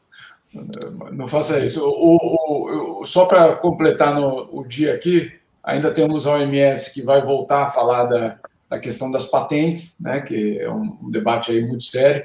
É, e aí tem uma grande preocupação já rondando aí o governo brasileiro, que é porque a partir da próxima semana a OIT vai começar a investigar a questão trabalhista no Brasil. Boa sorte para o, aqueles que querem tanto uma reforma né, profunda e que retire todos os direitos, porque é, não vai. O que está acontecendo, na verdade, em todos os lugares, Fábio, é, é que o mundo não compra é, essas explicações que o governo brasileiro dá. Né? Isso fica muito claro. E não tem nenhuma dúvida. Essa é a parte curiosa dessa história. Né? Não é, ah, mas não, mas de repente é uma outra visão. Não, não é uma outra visão. É de fato uma retirada de direitos consistente e muito bem organizada. Por isso que ela é tão perigosa. Maravilha. Jamil, muito obrigado para você. Então, Bom. eu mando, quer falar alguma coisa com o Jamil, não? Só dar tchauzinho. Eu só, eu só na verdade, Tchau. eu quero celebrar aí os 80 mil inscritos e aí junto com o Jamil, Florestan, Beli, você, Fábio, e, e assinar embaixo aí das palavras do Florestan e do Jamil em relação ao Fábio, nosso comandante aqui nessas manhãs. Eu estou aqui só há duas semanas, mas muito feliz, honrado de estar aqui com vocês e satisfeito por exercermos aqui o nosso ofício da maneira que nós acreditamos e, e que sentimos aí que devemos essa essa nossa esse nosso trabalho aí à sociedade. Então, comemorar mesmo e agradecer a essa comunidade enorme, cada vez maior, que nos ampara e nos acompanha e dá essa força toda. Obrigado aí, valeu, Jamil, valeu. Até mais. Valeu, valeu. Muito obrigado. Olha, quero agradecer. Jamil, bom dia para você aí, bom fim de semana, juízo aí na Suíça, tá? Não fica em casa, não. Vai para a rua, Jamil. Ninguém. Olha, eu vou te dizer, eu vou te dizer, o que o está acontecendo aqui é muito curioso, porque desde que abriram as coisas na semana passada, abriram, calma aí, não é que abriram, né? Abriram é restaurante só do lado de fora, academia de ginástica não está aberta. Coisa chata, né? Isso no, no, no, no, na primavera da Europa é muito chato você sentar numa mesa na calçada. Exato, exato. Mas eu digo, a abertura é uma brechinha desse tamanho. E a, a piada que é, que é, não, é, de fato, é uma, é uma abertura super lenta.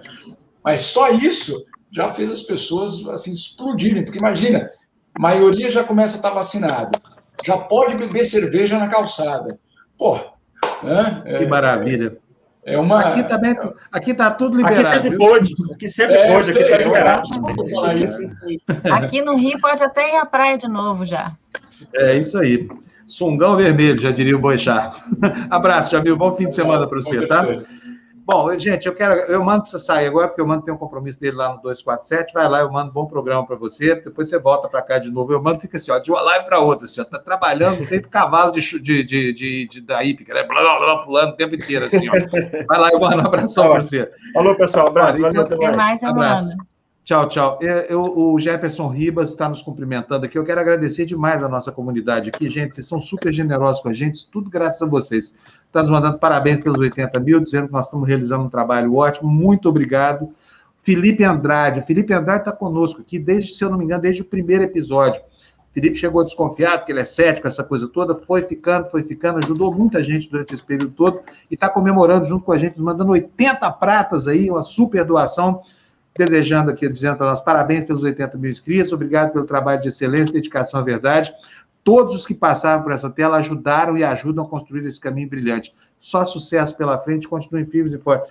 Felipe, eu não sei quanto ao sucesso ou não, mas nós, só o fato de, tá, de ter criado um espaço aqui para a gente ter orgulho da condição de jornalista já é algo que nos deixa muito satisfeitos, sabe? Todo mundo que está aqui só tem um objetivo na vida, o objetivo de informar as pessoas do país. É só esse mais nada. Eu tenho muito apreço por isso. Uh, Zanelli Malta Prata se tornou nosso membro aqui. Muita satisfação em receber essa notícia, viu, Zanelli?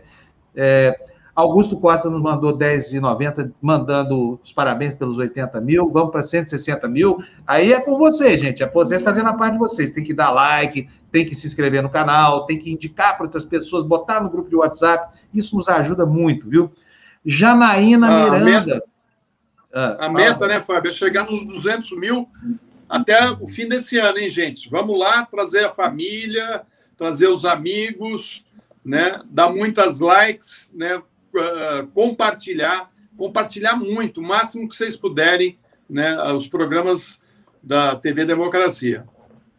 Janaína Miranda se tornou membro, mas Janaína Miranda é membro nossa faz muito tempo. Ela me ajuda muito lá na checagem das coisas do Triângulo Mineiro. Ela é vizinha de Uberlândia e, e Janaína, brigadíssimo para você, tá? Por hoje e por sempre. Maria de Fátima Dantas Paiva, uh, nos mandou 10 reais dizendo: o Bozo não quer vacinas, ele quer fazer raiva à China.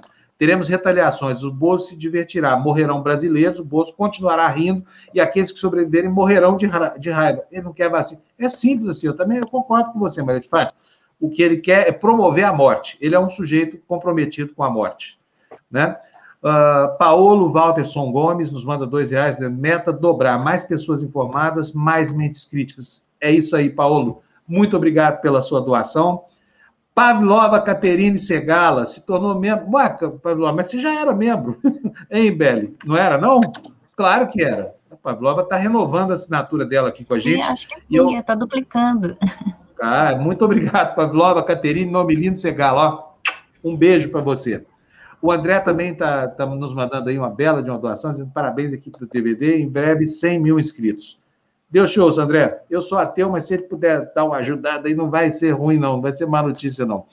Olha, nós temos mais capas de jornal para mostrar. Eu, eu, daqui a pouquinho boto as mensagens que estão chegando aqui, agradecendo todos os, os cumprimentos e elogios. É, Fernando, põe para a gente a última capa, por favor, que está faltando uma, que é a capa do jornal É o País. CPI encurrala Queiroga enquanto Bolsonaro faz ameaça. Se não tiver voto impresso em 2022, não vai ter eleição, diz o jornal É o País, sempre com a capa assertiva, precisa e com enfoque certo. É o país.com.br para vocês. Isso aqui não é merchan, não, é só indicação de uma fonte importantíssima de informação. É, bom, meninos, nós já, já são 8h27. Tem a primeira notícia dessa história que eu quero ler é, com vocês. Por favor, Fernando, põe na tela logo esse destaque. O jornal hoje está curtindo, daqui a pouco tem o Tebni, né? Que também está com a gente desde o comecinho aqui, ajudando tanto a gente vai falar do noticiário latino-americano. Olha aí, CPI encurrala Queiroga enquanto Bolsonaro ameaça, sem voto impresso não vai ter eleição. Vou ler aqui um trechinho para você que chegou agora é, e não teve tempo ainda de ver os jornais. Submetido a intensa pressão de senadores, o ministro da Saúde abraçou um discurso escorregadinho em depoimento à CPI da Covid. Recusou-se a responder sua posição sobre o uso da cloroquina, afirmou ter total autonomia para conduzir o ministério e defendeu que não há um ministério dissociado da presidência é o resumo da ópera dessa peça lamentável do depoimento de um homem, um médico que não tem coragem moral suficiente para garantir uma prescrição médica, né? É um absurdo isso. Em todo caso, é assim nesse mundo do bolsonarismo. Agora, Florestan e Belli, última, último comentário do dia. Eu acho que com o ministro da Saúde desde nós estamos ferrados, sabe? É a mesma coisa, é o pazuelo com jaleco branco, como alguém disse aqui na área de comentários. Queria ouvir a opinião de vocês sobre a peça lamentável que esse homem construiu ontem, desse corolário de dissimulações que foi o depoimento dele à CPI. Eu acho que quem aceita né, ser ministro do Bolsonaro, sobretudo agora, no meio da pandemia, já quem aceitava lá atrás, né, como o Mandetta fez, já sabia de que, se, de que governo se tratava, né, ele nunca escondeu quem era. É, e você aceitar agora, no meio da pandemia, sabendo que vai ter que se sujeitar é, sabendo que não vai ter autonomia, sabendo que vai ter que engolir cloroquina e outras sandices, né, goela abaixo, sabendo que não vai ter vacina, eu não esperava diferente desse ministro, não. É, Fábio, eu, muito... eu acho o seguinte, ele uh, manchou a carreira dele, manchou o nome dele, não teve dignidade que o Mandetta e o Taix tiveram, né? Uh, ele aceita tudo para ter poder. Ficou muito feio para ele, ele ficou bem pequeno, ele é um homem pequeno, uh, sem nenhuma credibilidade. Eu não, não teria confiança de, de ir num consultório ser consultado por ele. Que bom. Olha, Marco Antônio, muito obrigado para você. Está falando, Fábio está acaba de enviar meu pagamento mensal, 50 reais, mais bem destinado. Quando eu leio isso, eu fico até emocionado. Sério mesmo, viu, Marco Antônio? Super obrigado para você. Muito obrigado mesmo. Olha, é, é, Florestan e Bélia, eu sei que vocês têm compromisso. Se quiserem é, sair, eu vou conversar agora com o Teb, porque agora nós vamos passar ao noticiário latino-americano. Então, vocês fiquem à vontade para ganhar a vida de vocês, tá? Não quero só, atrapalhar nada. Eu só queria fazer eu só queria fazer o seguinte: queria que você colocasse o Tebni para eu mandar um abraço para ele. Eu vou ter que sair, mas eu queria deixar um abraço. Aqui, agora. É, Olha como, repara, também... Floresta, como ele está verdinho. Olha como ele está verdinho. Pois eu é, com o pois é. É que é, meu estúdio de televisão é horrível aqui, né? É, Debne, um abraço e parabéns, porque você faz parte desse time né, que hoje uh, chega aí com 80 mil inscritos. Né? É uma, uma realidade já a TV Democracia, né? e você ajudou muito, com certeza. Né? E eu, eu deixo aqui meu abraço, meu carinho. Vou, ó, vou tomar o vinho chileno com você aí em Santiago, tá? Guarda uma é. garrafinha para mim aí. E não vai já ser Casileiro de Diabo, não, tá? Vai ser outra coisa qualquer aí, melhor do que isso, viu, Tebe? Pois é. um Capeninha Zapata, por exemplo, assim, já pensou que maravilha? Estou de sacanagem, porque o Tebe me mandou uma garrafa de vinho lá de, de, do Chile e eu tomei a garrafa de vinho dele com muita satisfação, porque ela é o prenúncio de muitas coisas que nós vamos derrubar lá, viu, Florestan? Quando ele nos convidar, porque até agora fica assim, ah, parece aqui em casa, aquela coisa de carioca, né, velho? Carioca. ah, vem amanhã. Tá na casa. Você vai, ficar, você vai ser obrigado a ficar de quarentena no hotel. É melhor você esperar passar essa fase aí. Né? É verdade. É, é verdade. O Pinheira lá é capaz dessa pandemia durar uns oito anos no X. Vai lá, parece Tchau, gente. para você. Bom fim de semana. É. Fábio. Antes do Tebni falar, você me permite só aqui um testemunho rápido, em função claro. dos 80 mil inscritos, né? É que, na verdade, eu queria parabenizar você, como todos os demais já fizeram, porque eu acho que a TV, a TV Democracia, ela é o, não só o seu empenho pessoal, mas a sua competência profissional. Eu acho que o que o que seduz né, a comunidade, todos que chegam, é exatamente essa sua, essa sua competência, esse empenho, essa sua dedicação, e a gente percebe, e aí eu posso falar isso é, tranquilamente do lugar onde eu estive e onde eu continuo, porque eu sou da comunidade da TV Democracia, é, é, é, é esse seu comprometimento com a notícia e também o seu comprometimento pessoal, né, com os, os princípios, né, é, que nos permitem e que nos, nos, seduzem a ficar aqui e a trazer mais gente, né? E, e aí eu queria falar para vocês que, na verdade, quando o Fábio me convidou, o Fábio me descobriu aqui né, na comunidade, as mulheres do Tertúlio, na verdade, me, me descobriram aqui na comunidade, me convidaram, enfim, a gente acabou se conhecendo, e quando o, o, o Fábio me chamou para participar, né, é, eu acho que é um grande reconhecimento da, do, do tamanho da importância que essa comunidade tem para a TV Democracia. A TV Democracia é muito essa comunidade, eu acho que o Fábio, ele tem a, a, a sabedoria de reconhecer isso, é, e eu acho que isso é muito importante. Parabéns, Bom, muito Fábio. obrigado. Eu, eu agradeço muito os elogios de vocês, mas eu acho que não, não, não tem, eu não tenho essa importância toda. Eu sou só um sujeito teimoso ficou desempregado por conta desse governo fascista e resolveu criar um espaço profissional onde o jornalismo pudesse ser sustentado com, com muito orgulho por quem tem consciência da, da, importância social e política disso aqui. É muito importante. Então, assim, mas o resto foi uma construção coletiva. Muita gente, preciso contar para vocês, trabalhou aqui sem receber um real. A Mali, o, o Blay, o Weiler, a Juliana Fratini, todo mundo que passou por aqui, a Gina, né? Passou por aqui e, e, continua. A Cíntia, a Cíntia deve voltar logo em julho, depois que ela se aposentar. A Cíntia está se recuperando lá nos Estados Unidos. Então, assim, tem muitos agradecimentos a fazer e a comunidade que nos vem nos sustentando e nos dando esse apoio durante esse ano inteiro, né? Então, muito obrigado a todo mundo. Agora, como diz alguém aqui, faz, chega de comemoração e vamos para o noticiário. Porque nós estamos aqui é para ter notícia, não é para ficar babando pelo próprio umbigo. Francisco Augusto, muito obrigado. Olha, 54 não é uma pequena contribuição, não, é uma grande contribuição. Estou encantado com vocês. Muito obrigado, viu? Ademir também, olha aqui, nos mandando 20 reais. Ô da caverna, parabéns pelos 80 mil. Como hoje é sexta, vai o cafezinho dos três. E vamos aos 200 mil. Muito obrigado, muito obrigado. Ah, Érica também, 80. Érica, pare de gastar seu dinheiro, mulher. A Érica que ajuda tanta gente, daqui a pouco vai estar no Tertúlia falando de cinema com a gente. Muito feliz pela conquista dos 80 mil. Fábio, obrigado por nos brindar com suas opiniões, princípios e reflexões. Precisamos de mais jornalistas assim. Daqui a pouco vão ganhar a plaquinha do YouTube. Obrigado, Érica. A Érica que ajuda a gente a fazer a TV Democracia.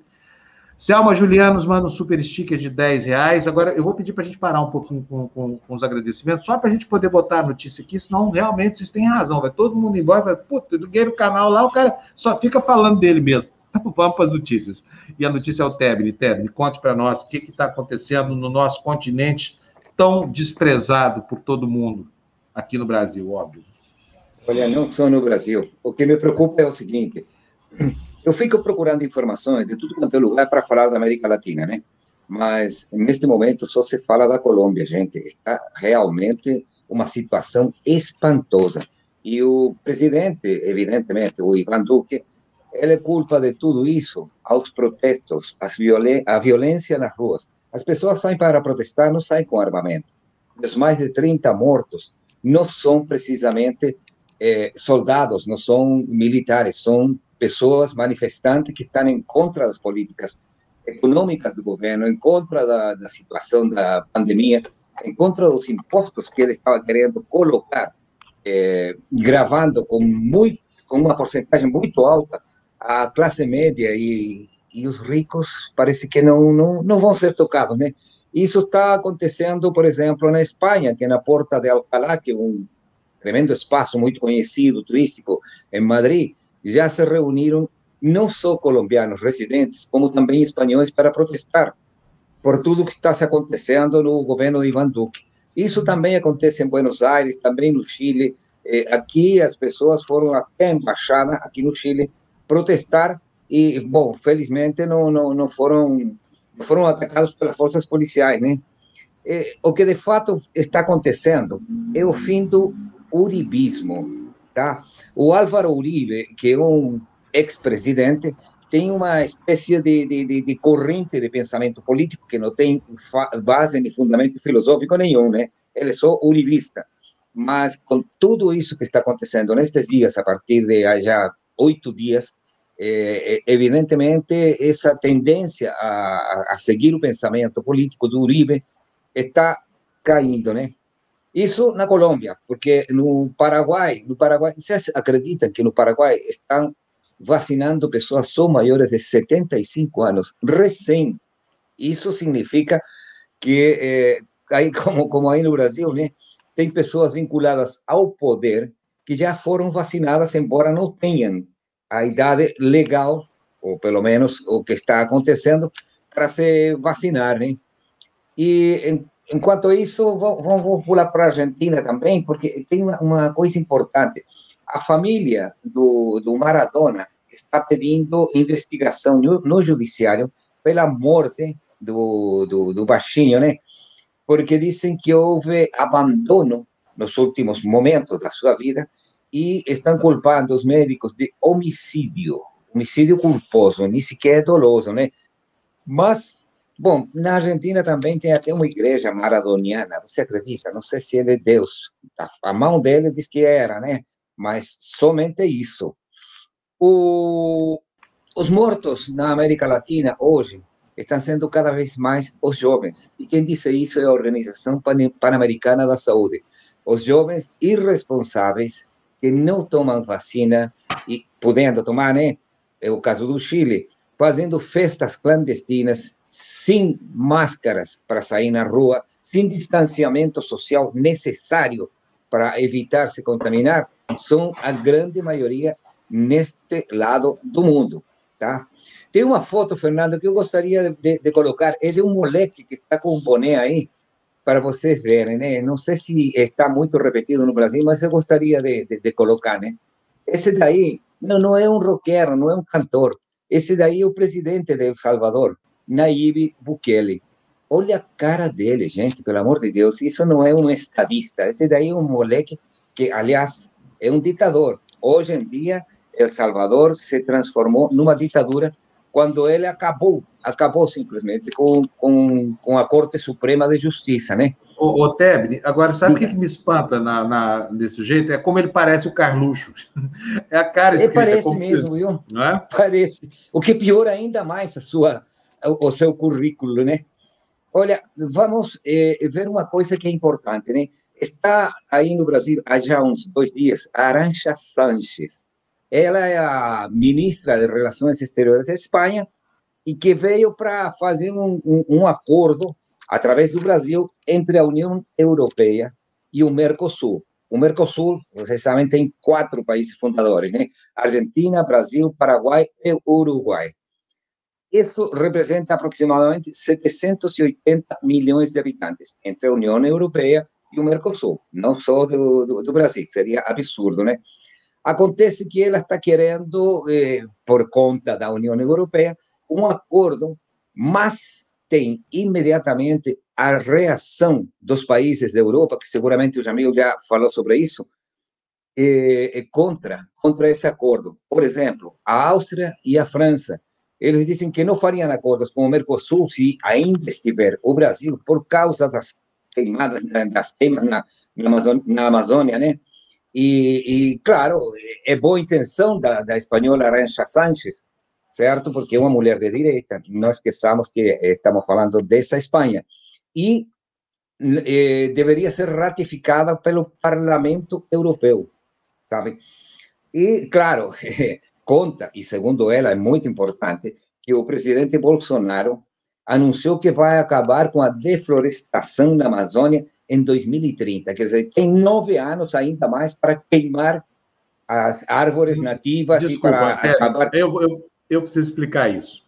É porque se Explique. continuar a devastação como vai, até 2030 o que acaba é a floresta. Entendeu? Exato. É por isso que ele falou que vai acabar com a deflorestação até 2030. Não vai sobrar uma árvore depois de preservar. Né? É, é doidice, né? Doidice. Olha, e Ô, Tebni, eu... você estava falando Diga. sobre essa questão do Mercosul. O Chile, nesse sentido, dá muita sorte, porque o Chile não é membro pleno do Mercosul. O Chile tem um tratado não. de livre comércio, mas não tem nada a ver com essa encrenca. Agora, quando o Brasil é barrado pela União Europeia, quem sofre é o Uruguai, a Argentina o Paraguai. Né? Exatamente. É. Essa Os é a questão. Nós né? aqui estamos amarrando as finanças de gente que está aí dependendo do nosso bom comportamento para poder tocar a sua vida, né? Os outros quatro Exatamente. países sócios membros do Mercosul. Exatamente. Mas é isso, né? Ah, e queria falar do Chile também, porque eu moro aqui, né? Sim, Olha, sim. o Chile poderia, poderia produzir vacinas. E por que digo poderia? Porque até o ano 2002, o Chile tinha o Instituto de Saúde Pública que eh, eles faziam vacinas, eles produziam vacina, vacina, né? Mas teve um governo de um senhor que se acha também um democrata, eh, Ricardo Lagos, que foi presidente por aí pela, pelo, pelo início do, do século, que simplesmente disse: não, não precisa, o Chile já tem tudo resolvido, então vacina para quê? Entendeu? Foi uma besteira que hoje está custando muito caro para o país, porque as vacinas têm que ser compradas e não são baratas, todo mundo sabe, né? Mas poderia, poderia e está se, está se fazendo grandes esforços para que novamente os laboratórios internacionais cheguem a um acordo com o Instituto de Saúde Pública e produzir vacinas não só para o Chile, sino também para o resto dos países da América Latina que eh, quisessem, né? Mas o que preocupa os chilenos, e eu também, eu não sei se vou vir na terça-feira, porque segunda não venho mesmo, é que no sábado poderia cair no Chile um foguete chinês. Vocês sabiam ah, disso? sim, só pois sabendo. É. Então, Mas deixa eu te falar, você viu essa história, velho? Essa história é muito engraçada. Não vi, Tem um não foguete vi. chinês enlouquecido por aí voando, perdeu a, o centro de controle, perdeu o controle sobre ele, e esse foguete está vindo em direção à Terra. Lentamente está diminuindo a velocidade dele da órbita e está afundando. Ele vai cair provavelmente na madrugada de sábado, não é isso? Mas acontece Exatamente. que a previsão dos especialistas foi o seguinte: olha, um foguete destrambelhado o nome desse foguete ia ser Bolsonaro, né? Um foguete destrambelhado vai cair sobre a Terra. Onde ele vai cair? Aí a previsão é a seguinte: olha, ele pode cair ali próximo da região do Alasca, pode cair também ali pela América Central e também ele pode cair até a Patagônia.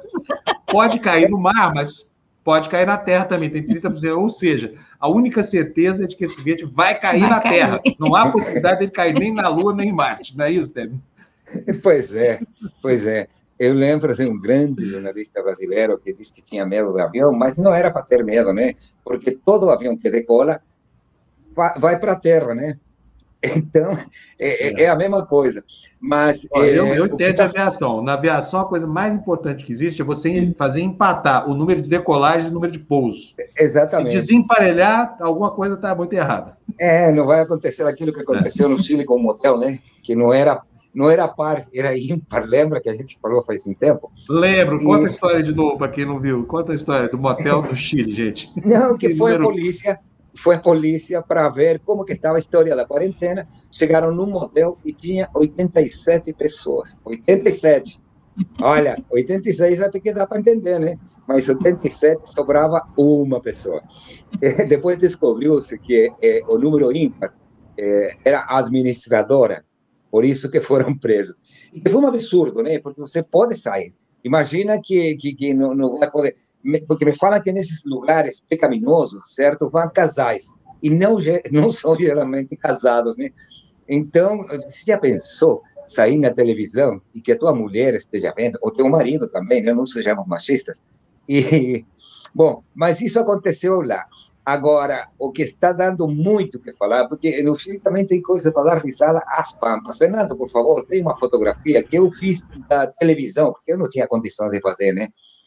Olha só, isto só acontece no Chile. O que, que, é isso? O que, que, é isso? Esse daí é um cartão de débito que tem o Banco Estado. O Banco Estado é o maior banco do país, é um banco do Estado, efetivamente. É uma espécie de Banco do e, Brasil do Chile, é isso? Exatamente. Só que tem um negócio. É, é, tiveram problemas com a parte de, de, de informática para poder colocar um nome, sabe, das pessoas e, e fizeram com, com caneta. Então você vai e recebe uma caneta, um, um, cartão com caneta, né? Deram mil explicações, mas é para dar risada. Não dá para você ter um cartão de débito, sabe? Escrito com caneta. Até porque você pode modificar, né? Se esse cartão cair na mão de alguém que gostaria de utilizar, certo? Apaga o nome, pega uma caneta similar e tira dinheiro do, do caixa eletrônico. Olha eu que absurdo, tenho certeza gente. que se isso fosse aqui no Brasil, imposto por um projeto de lei, o autor seria o senador Luiz Carlos Reis. Uma ideia maravilhosa dessa. Olha, mas, mas qual a justificativa do banco para fazer esse cartão com caneta? Que tinha tido problemas. Então você vai, eles passam por uma maquininha e eletronicamente aparece teu nome e inclusive teu eh, RG, né? Mas tinha havido um problema e por causa disso eles pegavam os cartões limpos, né? E faziam à mão com uma caneta, porque as pessoas precisam do dinheiro, né? Mas já pensou que isso daí pegasse? Não foram muitos, mas também não foram poucos os cartões que entregaram assim, né? Mas é, cuidado, viu? Quando vocês vierem para cá, traga seu cartão de crédito impresso numa impressora eletronicamente, porque se pegar assim, olha, já aconteceu é, há um tempo que eu contei, isso já tem alguns meses, que um grupo de, de técnicos de um cartão de, de, crédito Visa, de uma grande loja, eh, se apropriaram dos nomes e os RGs dos três Bolsonaro famosos aí, né? E eles começaram a comprar muitas coisas com os cartões do, do Jair, do Eduardo e do Carlos eh, Bolsonaro. Então, se fosse hoje, não ia ser só os Bolsonaros, ia ser o ministério inteiro. Então, isso pode, ser, pode parecer piada, certo? Mas é uma coisa muito séria. A oposição política, evidentemente, é um tremendo fuzué, porque não é possível, né? Não é possível que, que, que estejam entregando dessa forma um documento tão importante, sobretudo na época, na, na, na, nos dias que estamos vivendo, e que as pessoas estão fazendo transferências eletrônicas, estão pagando com cartão, sabe? Dinheiro, as pessoas não querem pegar. Por quê? Porque pode contagiar, pode ser um exagero. Mas, olha, é melhor ser exagerado nessas circunstâncias, porque a situação do, da contaminação ainda está e muito forte. Nós temos um problema agora, dia 15 e 16, temos que ir para votar pela Constituinte, parlamentares, governadores eh, regionais, e o governo vai permitir que as pessoas se desplacem, que, se, que, que vão de uma região para outra. Isso daí vai dar problema, viu? Eu vou, já, já vou avisando. É isso aí. É. Quem avisa, amigo, é, né, Tebe? Pois é. Gente, tá bom. Estamos encerrando aqui a nossa, nossa edição comemorativa dos 80 mil da nossa comunidade, que nos enche de orgulho. Muito obrigado para vocês todos que nos ajudaram a fazer a TV Democracia. E agora tem essa lista incrível de pessoas aqui para agradecer. Olha, Põe na tela aí, Fernando. Vamos lá. Me ajudem, meninos. Vamos ver o Tebni, como é que está o português dele. Dá para ler, Tebni? Você está com o celular é, pequenininho. É muito pequeno. José Roberto das Neves Santos, cinco reais. Mercedes Uliano Silva, muito triste, Fábio. O FRJ caindo aos pedaços. Jacarezinho, facada, fake news. Teremos muito trabalho para mudar mentes para 2022. Imperativo o façamos. Olha, vou fazer um comentário. Vamos para a rua, gente, pelo amor de Deus. Olha os colombianos, Boa. eles já não têm mais medo. Mas tem muita gente eh, entregando seu aporte. Né? O José Norberto, cinco reais. Ediluz, 1,99. Cadu Lacerda, cinco reais. Cadu Lacerda, dois. Será que se enganou? É, não, mas tudo bem. se engane. Nós vamos ler as mensagens. Vamos ler as mensagens do Zé Norberto. Confira que o Reich disse o Cadu Lacerda sobre suas ordens e quem não for da sua turma tratada como o povo de ontem pela Gestapo carioca. Matavam 20 cidadãos para cada um. É, tinha o José Norberto, que eu não li, disse: o Bolsonaro conseguiu se eleger porque a elite brasileira é isso. Ele consegue traduzir bem o que é o Brasil. O Marcos Ramalho, que eh, eh, se colocou com dois reais, disse: se nada mudar, não vai ter eleição em 2022. O Cadu Lacerda novamente diz que Coca-Cola brinda bucho contra a facada, é pura poesia. É mesmo. O Eduardo é Diniz escreveu uma vez: você leu sem comentar de novo Bolsonaro, aí perdi. Aí, aí não dá, né, Fernando? Aí não dá. Sim, não, Nós temos mais de 40. Bons, viu? E são amarelinhos, olha só. Tirando a Belle, que não usa óculos, né? Ainda bem pois que é. existem as óticas pupila, onde não é, tem eu, fila, você leva seu pai e sua mãe assim. Ah, eu vou.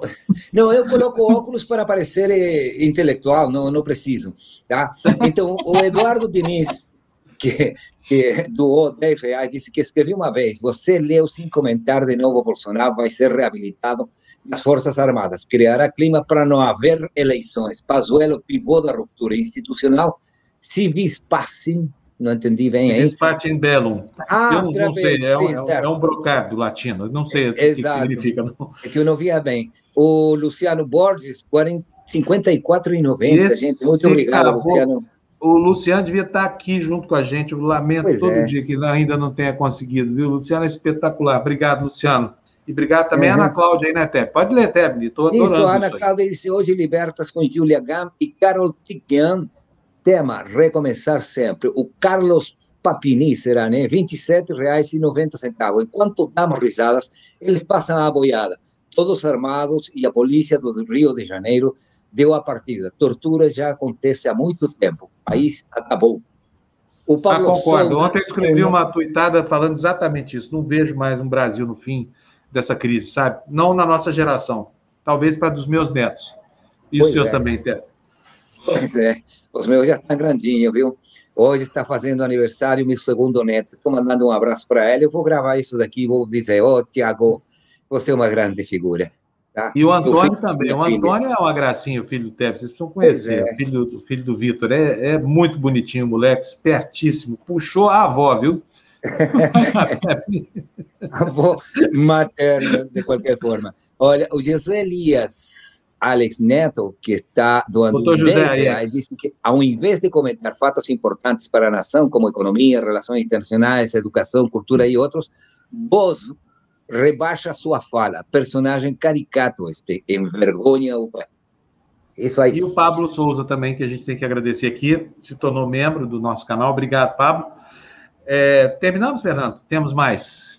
Eu quero dizer uma coisa para vocês aqui. Hoje eu, eu venho estudando isso já há alguns dias e vou anunciar aqui agora. Presta atenção, você da nossa comunidade, que tem um pequeno negócio, que está enfrentando uma situação difícil na economia, um delivery, qualquer coisa assim. Eu vou criar uma sessão aqui na TV Democracia de merchandising social. Sabe essa brincadeira que eu faço todo dia com o Luiz das Óculos Pupila? Eu vou até fazer agora, só para dizer o que é merchan social. Isso aqui, eu pego os meus óculos, que realmente eu comprei nas Óticas Pupila, e falo, Óticas Pupila, Aqui não tem fila, leve seu pai, sua mãe, sua fila. E não precisa nem ser o Roberto Marinho, porque lá tudo é bem baratinho. Isso cria um círculo virtuoso. Outro dia eu tive lá, no dia que fui mandar fazer esses óculos aqui, aí a Pensilvânia, mulher do Luiz, me falou que o pessoal da nossa comunidade tem comprado os óculos lá, o que é ótimo, porque eles sofreram muito com essa, com essa crise toda. Então, eu vou criar aqui, para vocês que têm um pequeno negócio, estão lutando aí, batalhando na internet, essa coisa toda, mandem para mim aqui. É, depois eu vou explicar como, tá? A sua mensagem comercial. Vamos, vamos impulsionar negócio dentro da nossa comunidade. Nós somos 80 mil, nós já somos gente suficiente aqui para criar um pouco desse ciclo virtuoso da economia, para fazer com que a comunidade se retroalimente nas suas possibilidades negociais. Então, estou colocando aqui à disposição de vocês, não vai custar absolutamente nada, nada, tá bom? Eu vou fazer aqui um merchan social por dia, ajudando quem está na nossa comunidade aí, lutando para pagar as contas. O que, que você acha disso, Belo? Não é legal? Uma boa ideia? Acho ótima iniciativa. Aliás, isso já existe muito, né? Em páginas de Facebook, nas mídias sociais, já existem alguns grupos nesse sentido, né? De, de, de se solidarizar com o negócio do outro. E, e, comprar de quem a gente sabe, né, é, que está produzindo uma coisa de uma forma socialmente viável, não está explorando ninguém, né? Isso eu acho que conta muito para o consumidor também. Você adquirir um produto e que você sabe que a pessoa ela está fazendo aquilo com não só com boa fé, mas respeitando os direitos humanos. Eu acho que isso o consumidor tem valorizado muito e o, o consumidor progressista valoriza muito isso. É, é muito bacana, sim. Nós vamos fazer. Fale, Tébio. Não, eu queria acrescentar uma coisa que é super importante. Né? Como os governos de direita atacam a imprensa, porque acham que a imprensa é inimiga, porque conta a verdade, o Vitor me lembra de uma coisa super importante. O Pensa Prensa, que é uma agrupação de jornalistas, conseguiu, conseguiu na justiça o, do, o direito de jornalista sair para a rua. Já não vai precisar, seguramente, andar com, com, com o diploma embaixo do braço, né? Isso é uma conquista do Sindicato Nacional dos Jornalistas, eh, da qual eu fiz parte como dirigente durante 12 anos e que agora estou ainda na ativa num, numa outra região, né? Então, era isso que queria acrescentar, porque finalmente o, o povo organizado, viu, Fábio, viu, Bel? O povo organizado consegue coisa como essa, mesmo num governo de direita, tá? Então, antes de ir embora, eu vou reiterar meu abraço, meu abraço ao Tiago Guarnier Saavedra, meu segundo neto, e meu abraço ao Antônio também, que todo mundo gosta tanto dele. O Antônio é realmente uma figura. É, tá? é muito bonitinho. Olha, os meninos Puxou a mãe também, viu? A família, a família Saavedra Pino, descendente direto de Cervantes, descendente Sim, direto senhor. de Cervantes, tem nas suas avós a grande inspiração genética para a sorte dos homens dessa família. Abraço, Tebre. Bom dia para você aí. Até terça, Bom fim tá? de semana. Até Tchau, Tebre. Bom fim de semana. Tchau. Igualmente para você, Belo. Tchau, Fábio. Olha, gente, são 8h57, faltam 3 minutos para 9. Hoje, hoje o estouro foi só de 27 minutos, estamos na média, né? é a TV mais. Eu falo aqui, eu falo, olha, o Boni, o grande Boni da Rede Globo, meu, foi meu chefe lá nos idos dos anos 80, falava o seguinte: TV é horário e persistência. Falava, não, fala, né? Então aqui a gente tem um dogma: o horário de começar é sagrado. Sagrado. De terminar. Demora um minuto. Agora, terminar já é outra novela, né, Beli? Claro. Gente, olha, sobre essa história do Merchan Social, eu vi que isso agradou aqui vocês. Podem contar com isso, tá? É, a única exigência é seja membro da nossa comunidade. Pode mandar um real por mês aqui, porque isso é um privilégio. A gente quer empoderar a comunidade da TV Democracia. É, é para isso que nós estamos trabalhando aqui. É por isso que as caras aqui da TVD estão cada vez que passam mais parecidas com o rosto da nossa audiência. Entenderam? E é exatamente assim que a gente, dando a mão para o outro, vai sair desse buraco chamado Brasil, né? País que, infelizmente, não nos deixa muita esperança nem muita perspectiva. Mas vamos, estamos juntos. Beri, um beijão para você. Obrigado você pela também. sua companhia. Fábio, ainda tem um super sticker aí para agradecer, você está vendo? Opa, então vai lá. Vai você. Eu adorei o Tebni hoje lendo os super stickers. Não é? Ele disparou, foi ótimo. Eu não sei o que, que o Tebni está ficando verde, sabe? Não sei o que foi que aconteceu com ele lá no Chile. Olha ele aqui, ó. Está aqui espiando aqui, ó. Mas não está verdinho, gente? Não está verdinho? É óbvio. É escama não, né, Té? Escama não, tá tudo certo. Não tem escama ainda não. Não, não, não tá tem nada. Certo. Eu estou ótimo, tenho muito boa saúde, viu? Então bebe uma bela de uma garrafa de um tinto chileno aí para nós e seja feliz aí no seu fim de semana, Té. Um abração. E, e, tem que ser vinho, né?